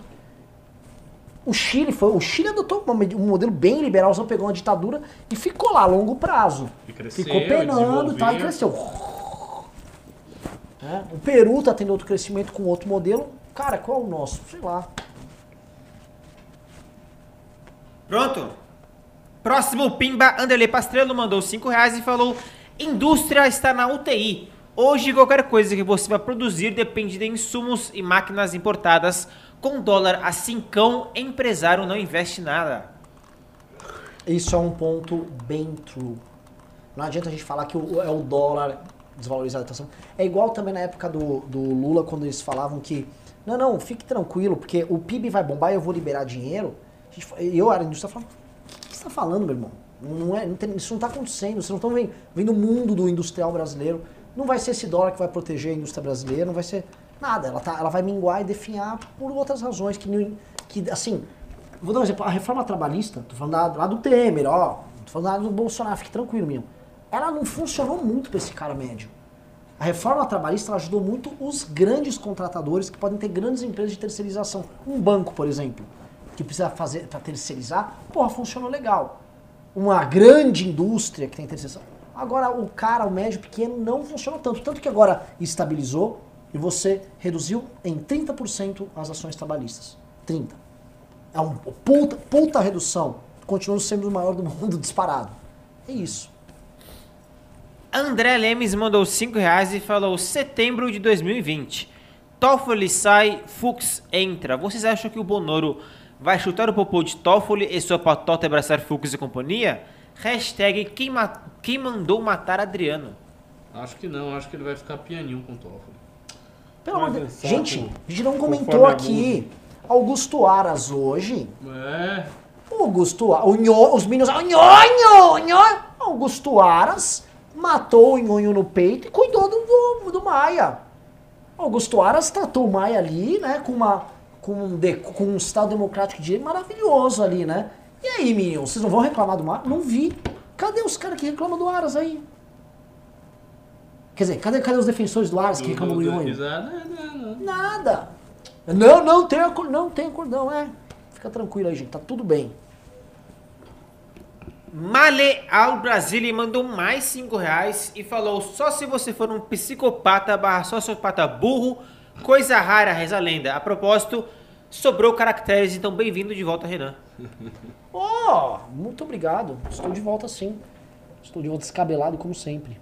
Muito obrigado pelo pimba. Atílio José mandou 2 reais e perguntou: Esse avanço militar no governo é um perigo à democracia? Depende. Eu vi a Vera Pode ser, falar disso, né? Pode ser. Eu vou achar o Twitter da Vera aqui enquanto. É, é, Ricardo, Ricardo, faça o. É, então, a, a minha consideração é o seguinte: houve já várias vezes por parte do governo declarações que mostravam intenção antidemocrática. E houve tentativa disso, mas assim, não saiu do papel. Então é aquele caso que vale o dito de Shakespeare, much ado about nothing, muito barulho por nada. Não sei se é muito barulho por nada, mas até agora a gente realmente não tem visto Bolsonaro tomar alguma medida, forçar alguma medida antidemocrática, real, concreta. Então não sei lhe dizer, não sei lhe dizer. Pode ser que simplesmente seja um movimento natural dele botar algum quadro militar que ele considere qualificado ali naquela posição. E não Vou ler aqui nada contra o antidemocracia. que a Vera falou. Ela falou o seguinte: no presente momento, Jair Bolsonaro militariza o Planalto, insulta a imprensa, compra briga com 20 governadores, confraterniza com o juiz federal de sua base eleitoral, o Bretas, fiscaliza a perícia no celular de um miliciano com profundas relações com sua família. Verdade. Aí ela comenta. Esses movimentos, juntos e combinados, não mostram equilíbrio, decoro e propensão ao diálogo democrático. mostram alguém se blindando para uma guerra com múltiplos inimigos de um medo muito claro. E então, sociedade? É uma leitura. é, Quando você junta é todos uma esses leitura elementos. possível, uma leitura possível. Eu Olha, não digo Renan, que nem eu esteja, acho, não eu esteja nas acho que- intenções, Eu mas acho que nós temos, nós temos num momento. é, tinha um filme, aquele do, do. O cara falava da sopa de sapo. Você fazer uma sopa com um sapo vivo, Ah, se cozinhar ele lá você dentro. cozinha. Para cozinhar o sapo, você põe ele na água fria e vai esquentando a água. Se você botar o sapo na água fervendo, ele pula. Se por outro lado você colocar ele na água fria e, e, e acender, vai esquentando. Ano passado, era o carnaval do ano passado é o carnaval do Golden Shower. Era uma pequeneza, era uma, uma baboseira perto do que nós estamos vivendo hoje. tá? Eu acho que a temperatura tá muito alta. O negócio tá pegando fogo e a gente tá, e- e tá normalizando a, a barbárie. É grave, é muito grave.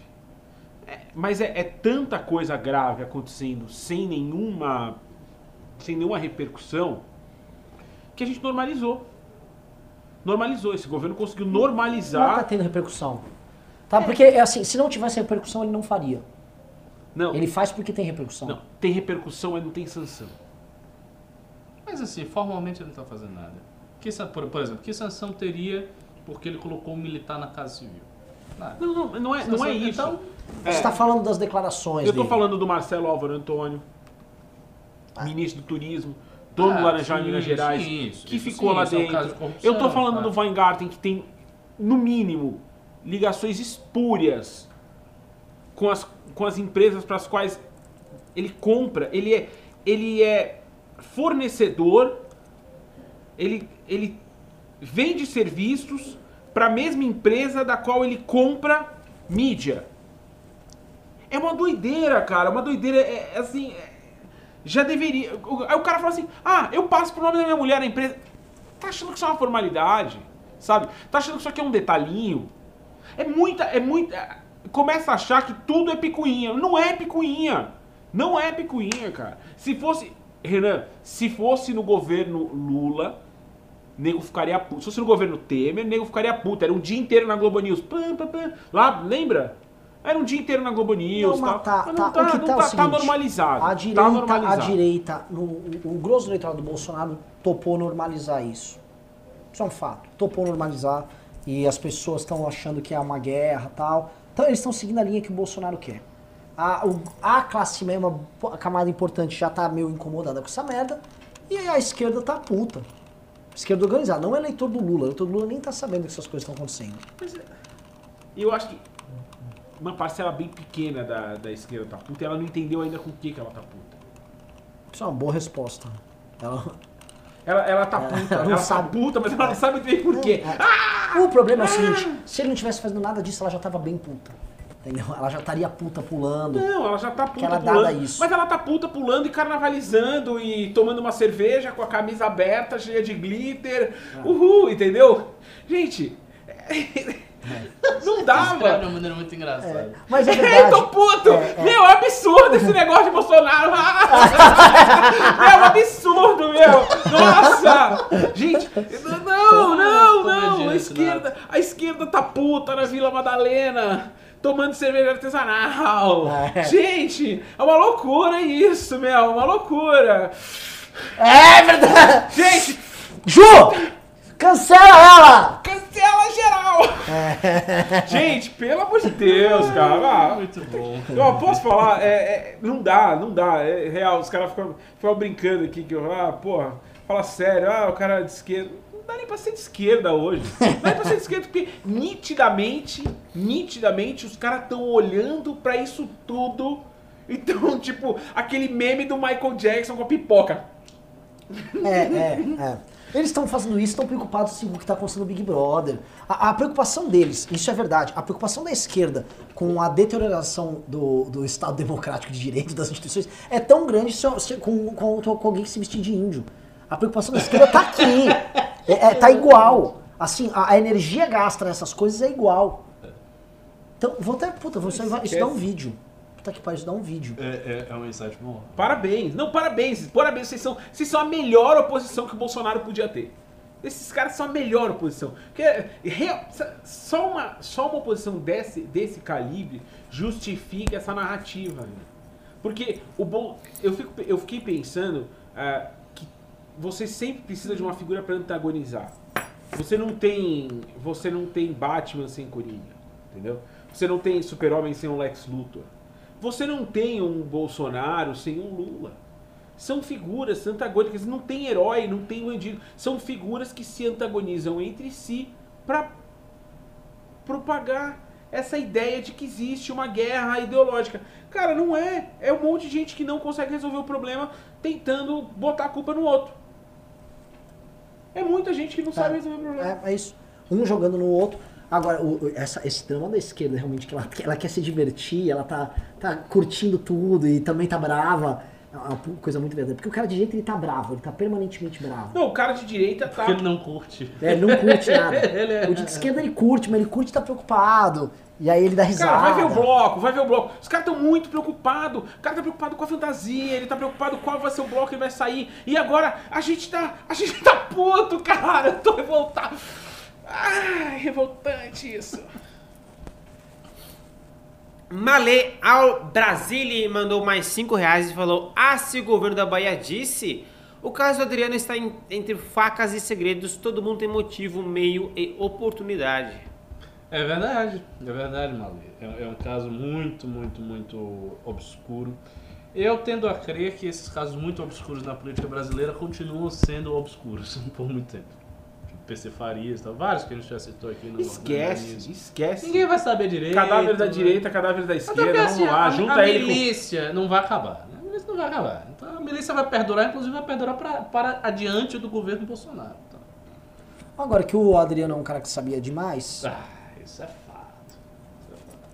Sabia demais. Assim, o Adriano era assim. Queiroz, Adriano, operando nas milícias, homenageado pelo Flávio, com gente no gabinete do, do Flávio. Ah, meu Deus. Você tem um cara que, céu. que entende desse elo Renan, todo. Era faz ele. um ano, faz um ano, eu sentei aqui nessa porra dessa bancada e eu fiz o. e eu falei qual era o grito. E eu falei da. Vocês ficaram putos, falaram assim, ô, ô, ô, ô, menos, menos, a gente não falou isso. Eu falei, doutor, eu não me engano, Bolsonaro é miliciano. Ah, não, não, mas posso falar? Isso já tá dado. Cara, eu falei isso, Isso ano tá passado, eu dado. falei faz um ano. Depois que faz pegaram um os ano. milicianos no gabinete, Não, Renan, faz prêmio um ano. miliciano, Não tinha, não tinha gabinete, não é- tinha nada. Não tinha tá gabinete, não tinha gabinete, não, tinha nada. A gente já, já cantou essa bola. Eu cantei essa bola faz exatamente um ano, porque era antes do carnaval do ano passado. Eu falei, a, a marchinha do carnaval desse ano é doutor, eu não me engano, Bolsonaro é miliciano. Cara, os caras ficaram, você vai falar isso mesmo? Eu falei, tô falando. É óbvio, ninguém tocou no, no Brasil inteiro. Próximo, o Pimba do Caio Guiar mandou 5 dólares e falou: Olha só quem está no poder e olha só a militância que se criou nos últimos anos. Eles vão deturpar os fatos sempre e não vão largar o osso mais. Fato. É mais largo o osso. Se tiver eleição e perder, larga o osso.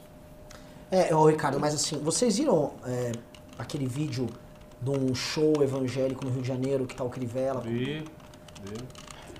É, você sabe quando pa- é passar é passar do ponto ali? O presidente da República adotar esse comportamento padrão que ele vem adotando nos eventos evangélicos e essa forçação de lá. Uma coisa assim, ele tá presente institucionalmente, ele sou cristão, pô, bacana. Ali aquela dança, aquela forçação com o Crivella, o juiz lá, o Bretas tá junto. Aquilo você já começa a comprar um populismo. Assim, eu acho uma estratégia eleitoral válida. Se eu tivesse, se eu tivesse na posição dele, eu faria. É, Cara, é, é- então assim, que várias coisas que passam a ser válidas. O problema é assim, várias você coisas valida- são válidas. Eu não acho, que- eu não acho que aquele estilo é válido. Eu não acho, eu acho é, é, de novo você pa- ultrapassar certos limites da institucionalidade. O cara ficar dançando lá uma dança da voltinha lá com Crivella e rindo e tal, blá, blá. Assim, enquanto estilo presidencial. Ah, não, ele é um populista, assim, não é diferente, né? E assim, a- não dá. ele, ele su- ele subiu ao poder graças a militância espontânea e tal, não foi graças a um sistema, uma liturgia. Então ele tá ali pro eleitorado dele, cativando as pessoas que estão naquele contexto, que é muita gente. Ou seja, Vejo problema. E não acho que se Bolsonaro perder a eleição, ele não vai largar o osso. Ele vai largar o osso. Se perder a eleição, ele vai sair. Larga o osso que vai sai. Não, ele Ah, sai, sai, sai, sai. Eu acho que o Bolsonaro é o tipo de cara que não vai entregar a faixa só. Não vai. Não, ele não vai entregar Ah, o. Figueiredo fez isso também, né? Isso não é, não é, não é tão incomum, não. E o- ele acha o Figueiredo foda. O Zambelli, inclusive, tem um quadro do Figueiredo atrás dela. Ah, ele pode fazer alguma palhaçada ali na transição, mas ele vai sair. Ele não vai dizer, não, vou Também sair, acho. vou tomar e eu fico e acabou. Duvido. Duvido, Adão.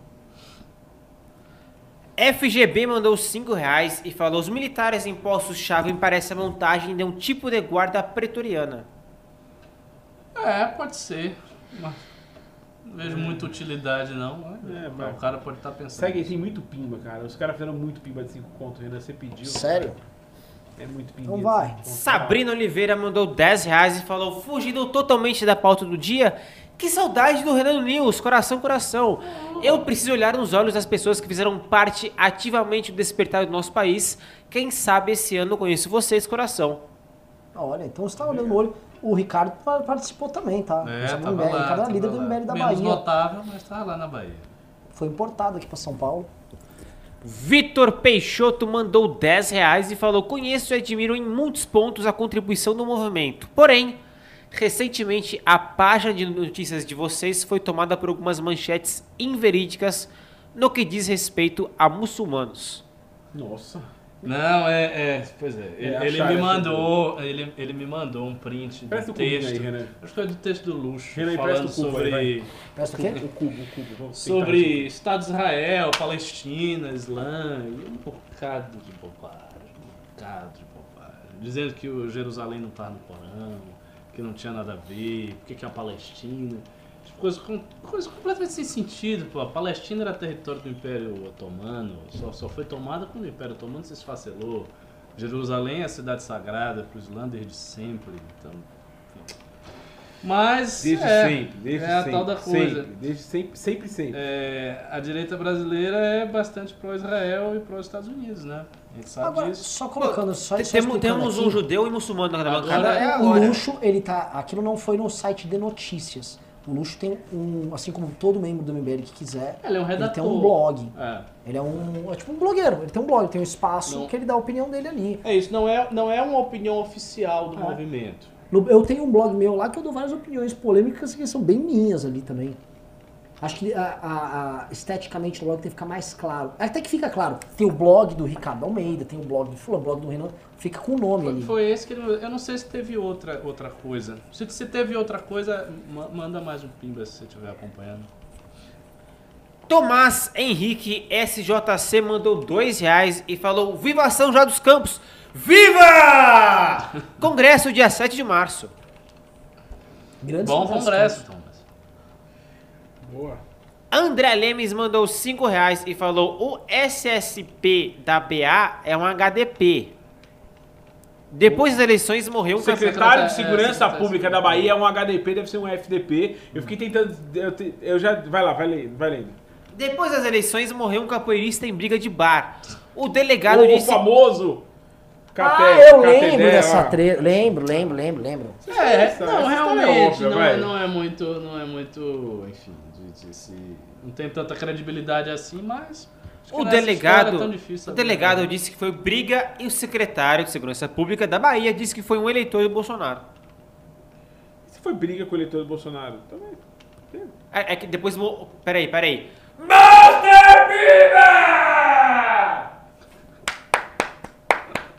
Valeu. É que eu lembro que teve, teve duas versões desse caso, ô Vitor. Real- Realmente eu lembro disso. A, o- a secretaria lan- lançou uma coisa, depois o cara falou que era outra coisa. É, teve- não, eles Tinha inventaram, não, eles vídeo, queriam enfim. enfiar alguma coisa ruim no Bolsonaro, basicamente isso. LKL mandou 2 euros e falou. Que "Comen- pena, né? Nem sabiam que iam ter tanta coisa ruim depois. Fica inventando coisa ruim do cara que ele não sabe. Não precisava inventar, ele fica tranquilo que ele entregou pra vocês todas as merdas depois. Ah, trouxa. LKL mandou 2 euros e falou comentário sobre censura feita ao professor de Vinhedo. Eu não acompanhei, eu tô sabendo desse caso aí. Tem um professor de vinhedo. O, o- o- aliás, só re- re- res- responder a imprensa aqui, né? Ô imprensa, né? Que assim, aquela coisa, eu tô tentando ajudar aqui, imprensa não- é difícil. Renan, Difícil. o, o Rubinho mandou um resumo disso num. num, Eu ver a dificuldade quando o Bolsonaro sair. É, é, O, o Rubinho, que é da região, ele falou o seguinte: a filha de um cara que era do MBL ah, denunciou uma professora de inglês que não dava aula de inglês, mas dava aula sobre feminismo.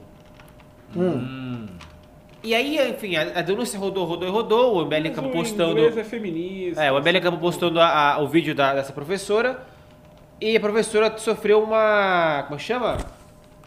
Um ato disciplinar, alguma coisa do tipo. Um ato o quê? disciplinar. É. E Da aí, Secretaria de Segurança, é. da de Ah, Educação. de- cima. E aí falaram, ah, é, Bé tá censurando, não sei o que mais. Mas a professora confessou que, que tinha feito uma aula de feminismo no meio da aula de inglês, enfim. Não, e assim, não é censura. O professor ele tem a, a tarefa de dar a aula. Ou seja, ele tem que se ater ao objeto. Não é assim o cara, ah, eu sou professor de física e eu posso falar do governo Bolsonaro porque eu tô afim. Não. Não, e detalhe, Ah, o, o Noblar, ele colocou o seguinte, né? É, cidade que deu origem ao MBL tem caso de censura de professor. E o É o País, que fez a matéria, comenta que eu e o Rubinho somos naturais de Vinhedo. É, é, é, Porra, não é, Renan. eu não sou natural de Vinhedo, sou de São Paulo. Esses caras nem fazem pesquisa, é tipo assim, vou fazer um ataque É, qualquer. quer, quer meter o pau. É vagabundagem, assim, um troço muito ruim. A, a professora, inclusive, era do PSOL, foi candidata do PSOL. Ó, Ah, tá tudo bem, gente. A gente Vai lá, vai lá, me conta. A gente Agora começa a dar notícias, vai. É. Agora conta alguma coisa que a gente não sabe. Próximo. Daniel R. Sampaio, aliás, perdoe, eu vou direto pro pimbaço, pro pimbaralho da The Closing. Ah, The Closing mandou 150 reais e falou: Pimba de parabéns atrasada por Renan e pelos 8.7 no IMDB contra 7.1 da Petra. olha só. É, Bom, nossa, bacana, hein? Fora assim, lotado de comentário, é um dos filmes mais comentados no IMDB. Bacana. Vão lá, vão, vão pontuar lá no MDB. Juliano Lerrer mandou 5 reais e falou: Difícil lacrar no MDB, hein? tá mais caro. Se o Moro for indicado ao STF, ele seria capaz de se candidatar a presidente? Não seria o fim das nossas esperanças em um governo de direita civilizado? Olha, eu acho, primeiro, que se o Moro estiver no STF, ele não vai ser do STF para se candidatar a nada. Segundo, vocês não acho que é o governo cara, do né? Moro cara é é exatamente um governo de direita. Eu acho que se o Moro criasse uma plataforma, seria uma plataforma anticorrupção. Talvez ele cedesse a base eleitoral de direita em alguns pontos, mas não seria exatamente um governo tão identificado assim com, como sendo de direita. Até porque eu não, eu não conheço, e ninguém conhece, o pensamento social, político, econômico do O pensamento Moro. social político do Moro é bem mais de esquerda do que Mas é? vocês O- imaginam. o Moro, as cara. teses dele lá, basta ver, o pessoal do Paraná conhece. Ele é um discípulo de Rawls. Então, Que é um liberal. é um liberal, né? Americano. Um- quase um social-democrata ali.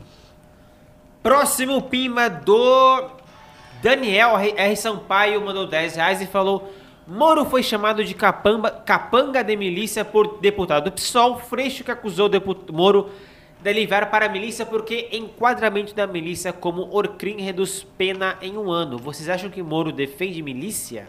Não, Não, lógico, lógico que não. Ah, papo. Se Nem eu que não gosto do cara. dissesse que o Moro defende milícia, realmente. Nem eu que não gosto do cara, não dá.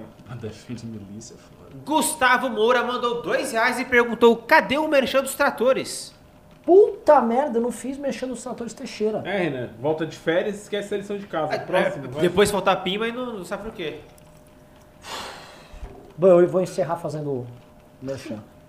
Gustavo HPA10 mandou 10 reais e falou: acredita que o MBL precisa ter uma equipe mais convicta na parte econômica.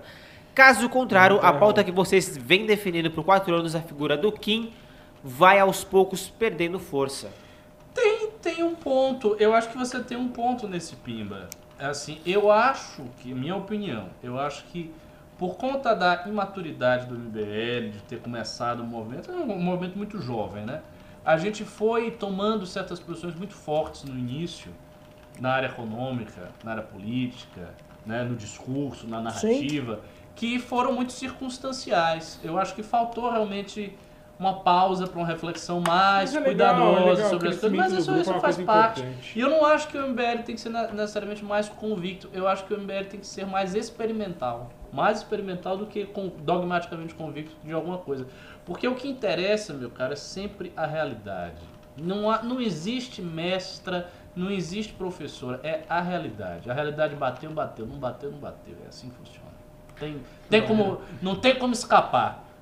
Se sei, digo que sei. Se não sei, não digo é? que não sei. É isso aí. Rafael Tiengo mandou dois reais e perguntou: a China é um modelo econômico neofascista? Não. Próxima pergunta.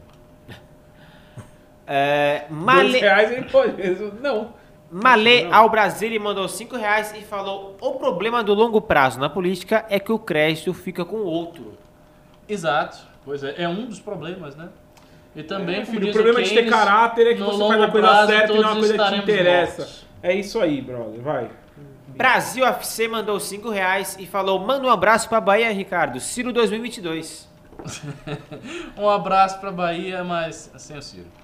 Malê ao Brasil mandou dois reais e falou: é o Malê, é o Malê, o Malê. Fernando mandou 15 dólares. Foi pra Boa. embaixo então. Renan, eu assisti o filme do MBL pelo canal do Mãe e falei que não estava disponível aqui no Zewa. Esse pimba é meu ingresso. Agora quero ver se acho o livro de vocês na Amazon. O livro de vocês. Na Amazon estão vendendo por 40 reais. Olha, na Amazon tá... 40 tá- dólares, eu acho que ele falou. Não, não. é, é, 40 é, dólares, dólares. é. Dólares?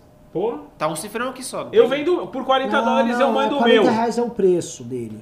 Autografado pelo Renan, inclusive pra mim. viu? É, então. 40 dólares é sacanagem. Não tem ele. Não tem no Kindle ainda, Renan? Tem. Dá pra comprar no Kindle. Eduardo César do Nascimento mandou 5 reais e falou: Pessoal, hoje o João da Jovem Pan, no Pânico na Rádio, falou que o MBL é a favor da volta da CPMF. Calma, você, Cala você a leu, boca, você leu apressado. Quem falou foi o Joel. O Jo- o Joel da Joel Jovem Pan, falou que o, no o Pânico. É a favor da volta da CPMF. Falou Faça um Pânico. vídeo refutando esse cretino. É, Eu vou fazer até um tweet, né? É, eu acho que, assim, eu não acho o João um cara mal intencionado no trato conosco. Eu acho que muita gente tá colocando no mesmo balaio quem tem críticas à reforma tributária que o Maia tá apresentando, ali junto com o Baleia Rossi, com aquela turma do Flávio Rocha que tem um projeto do imposto único, que é uma CPMF. E estão misturando tudo as bolas. E, tipo assim, uma coisa é uma coisa, outra coisa é outra coisa. A gente tem críticas à reforma do API, não obstante o modelo que ele quer colocar, mais simplificado, a gente, que é um modelo, vai dizer, standard mundial, é um modelo que nós somos favoráveis, vamos dizer assim. Ah, um modelo já aplicado, você tem experiência internacional. O Brasil precisa ser inovador no quesito tributário, né? A gente não é inovador em nada. Agora, tem uma menina aqui dizendo ele não coisas. falou isso. Que é Hum. onça ela, Larissa Giorgetti. É, não sei, né? Eu não vi, né? Tô- É, outras tem- pessoas tem que ver, comentaram. tem que ver antes de fazer o Twitter. Próximo, Pimba Vitor Adornai mandou 2 reais e não falou nada. Anderley Pastrello mandou 5 reais e falou: Jair Bolsonaro está se aproximando de Bretas? Hum, será Bretas mais maleável que Moro? Não, a questão não é isso. Assim, ele tá se aproximando. Agora, o Bretas tem pretensões políticas, né? Então, ele está Bretas muito é grudado no Witzel. É verdade. Verdade. Não sei, entendeu? Tem um game aí rodando. Acabaram os Pimbas. Acabaram os pimbas? Tá bom, né? 10 da noite, podemos, né? Posso, posso dormir? Com sono. Bom, pessoal, antes de tudo, só lembrando pra vocês, The Close e Marisa Riga foram as vencedoras, podem levar o que quiser, vocês são já da casa, tá? Gostaria, antes de tudo, de agradecer a Tratores Teixeira. Tratores Teixeira, se você quer fazer uma manutenção no seu agrário, em Massey Ferguson, naquele seu Caterpillar, no seu John Deere, vem na Tratores Teixeira. Além de fazer um orçamento, você pode contar com o melhor cafezinho da região. E outra, tem implemento agrícola da com pau. Vem na Tratores Teixeira, vem curtir com a gente e fazer parte desse movimento agrário que vem transformando o Brasil num país mais livre. É no bairro das Pedras Brancas, em Guaíba, Rio Grande do Sul. Tratores Teixeira. Seu trator, nosso problema. Aquele slogan idiota, né? Seu trator, nosso problema. Nem parece uma coisa boa, né? Se, os ca- se alguém estiver assistindo ainda aí, se souber como resolve esse negócio aqui, eu tô me sentindo muito retardado. Só tem quatro coisas, é muito difícil. Caralho, tem um perfil que chama Tratores Teixeira e tá aqui, agradecemos o apoio. Agradecemos o apoio. Será que é o, é o próprio? Não. Porque é o seguinte, A- acho que não. Acho que não. o, o, o, o pessoal da Tratores Teixeira, cara, inclusive assim, você vai no site da Tratores Teixeira, a quantidade de depoimentos favoráveis é maravilhoso. Maravilhoso. Eles tinham três depoimentos lá. Hoje eles têm uns 30. Um monte de gente falando bem, olha, o melhor atendimento da região, um cafezinho incrível tal. É isso aí. Então vamos que vamos. Vai galera, depois- Ricardão, depois? Fofito, mandem o, o, o goodbye pra galera. Bom, pessoal, até, até Galera, a próxima. até Vamos amanhã. questionar tudo, tá? Vamos questionar tudo. Fala sério, vai. Muito obrigado pela audiência. Se inscreva no canal, deixe o like no vídeo. E você que não- ainda não assistiu nosso documentário, mbl.org.br barra doc. É, você consegue ver se o Pedro vai fazer tweet hoje? Vamos esperar mais um pouquinho aqui pra ver se eu descubro se vai ter tweet ou não hoje.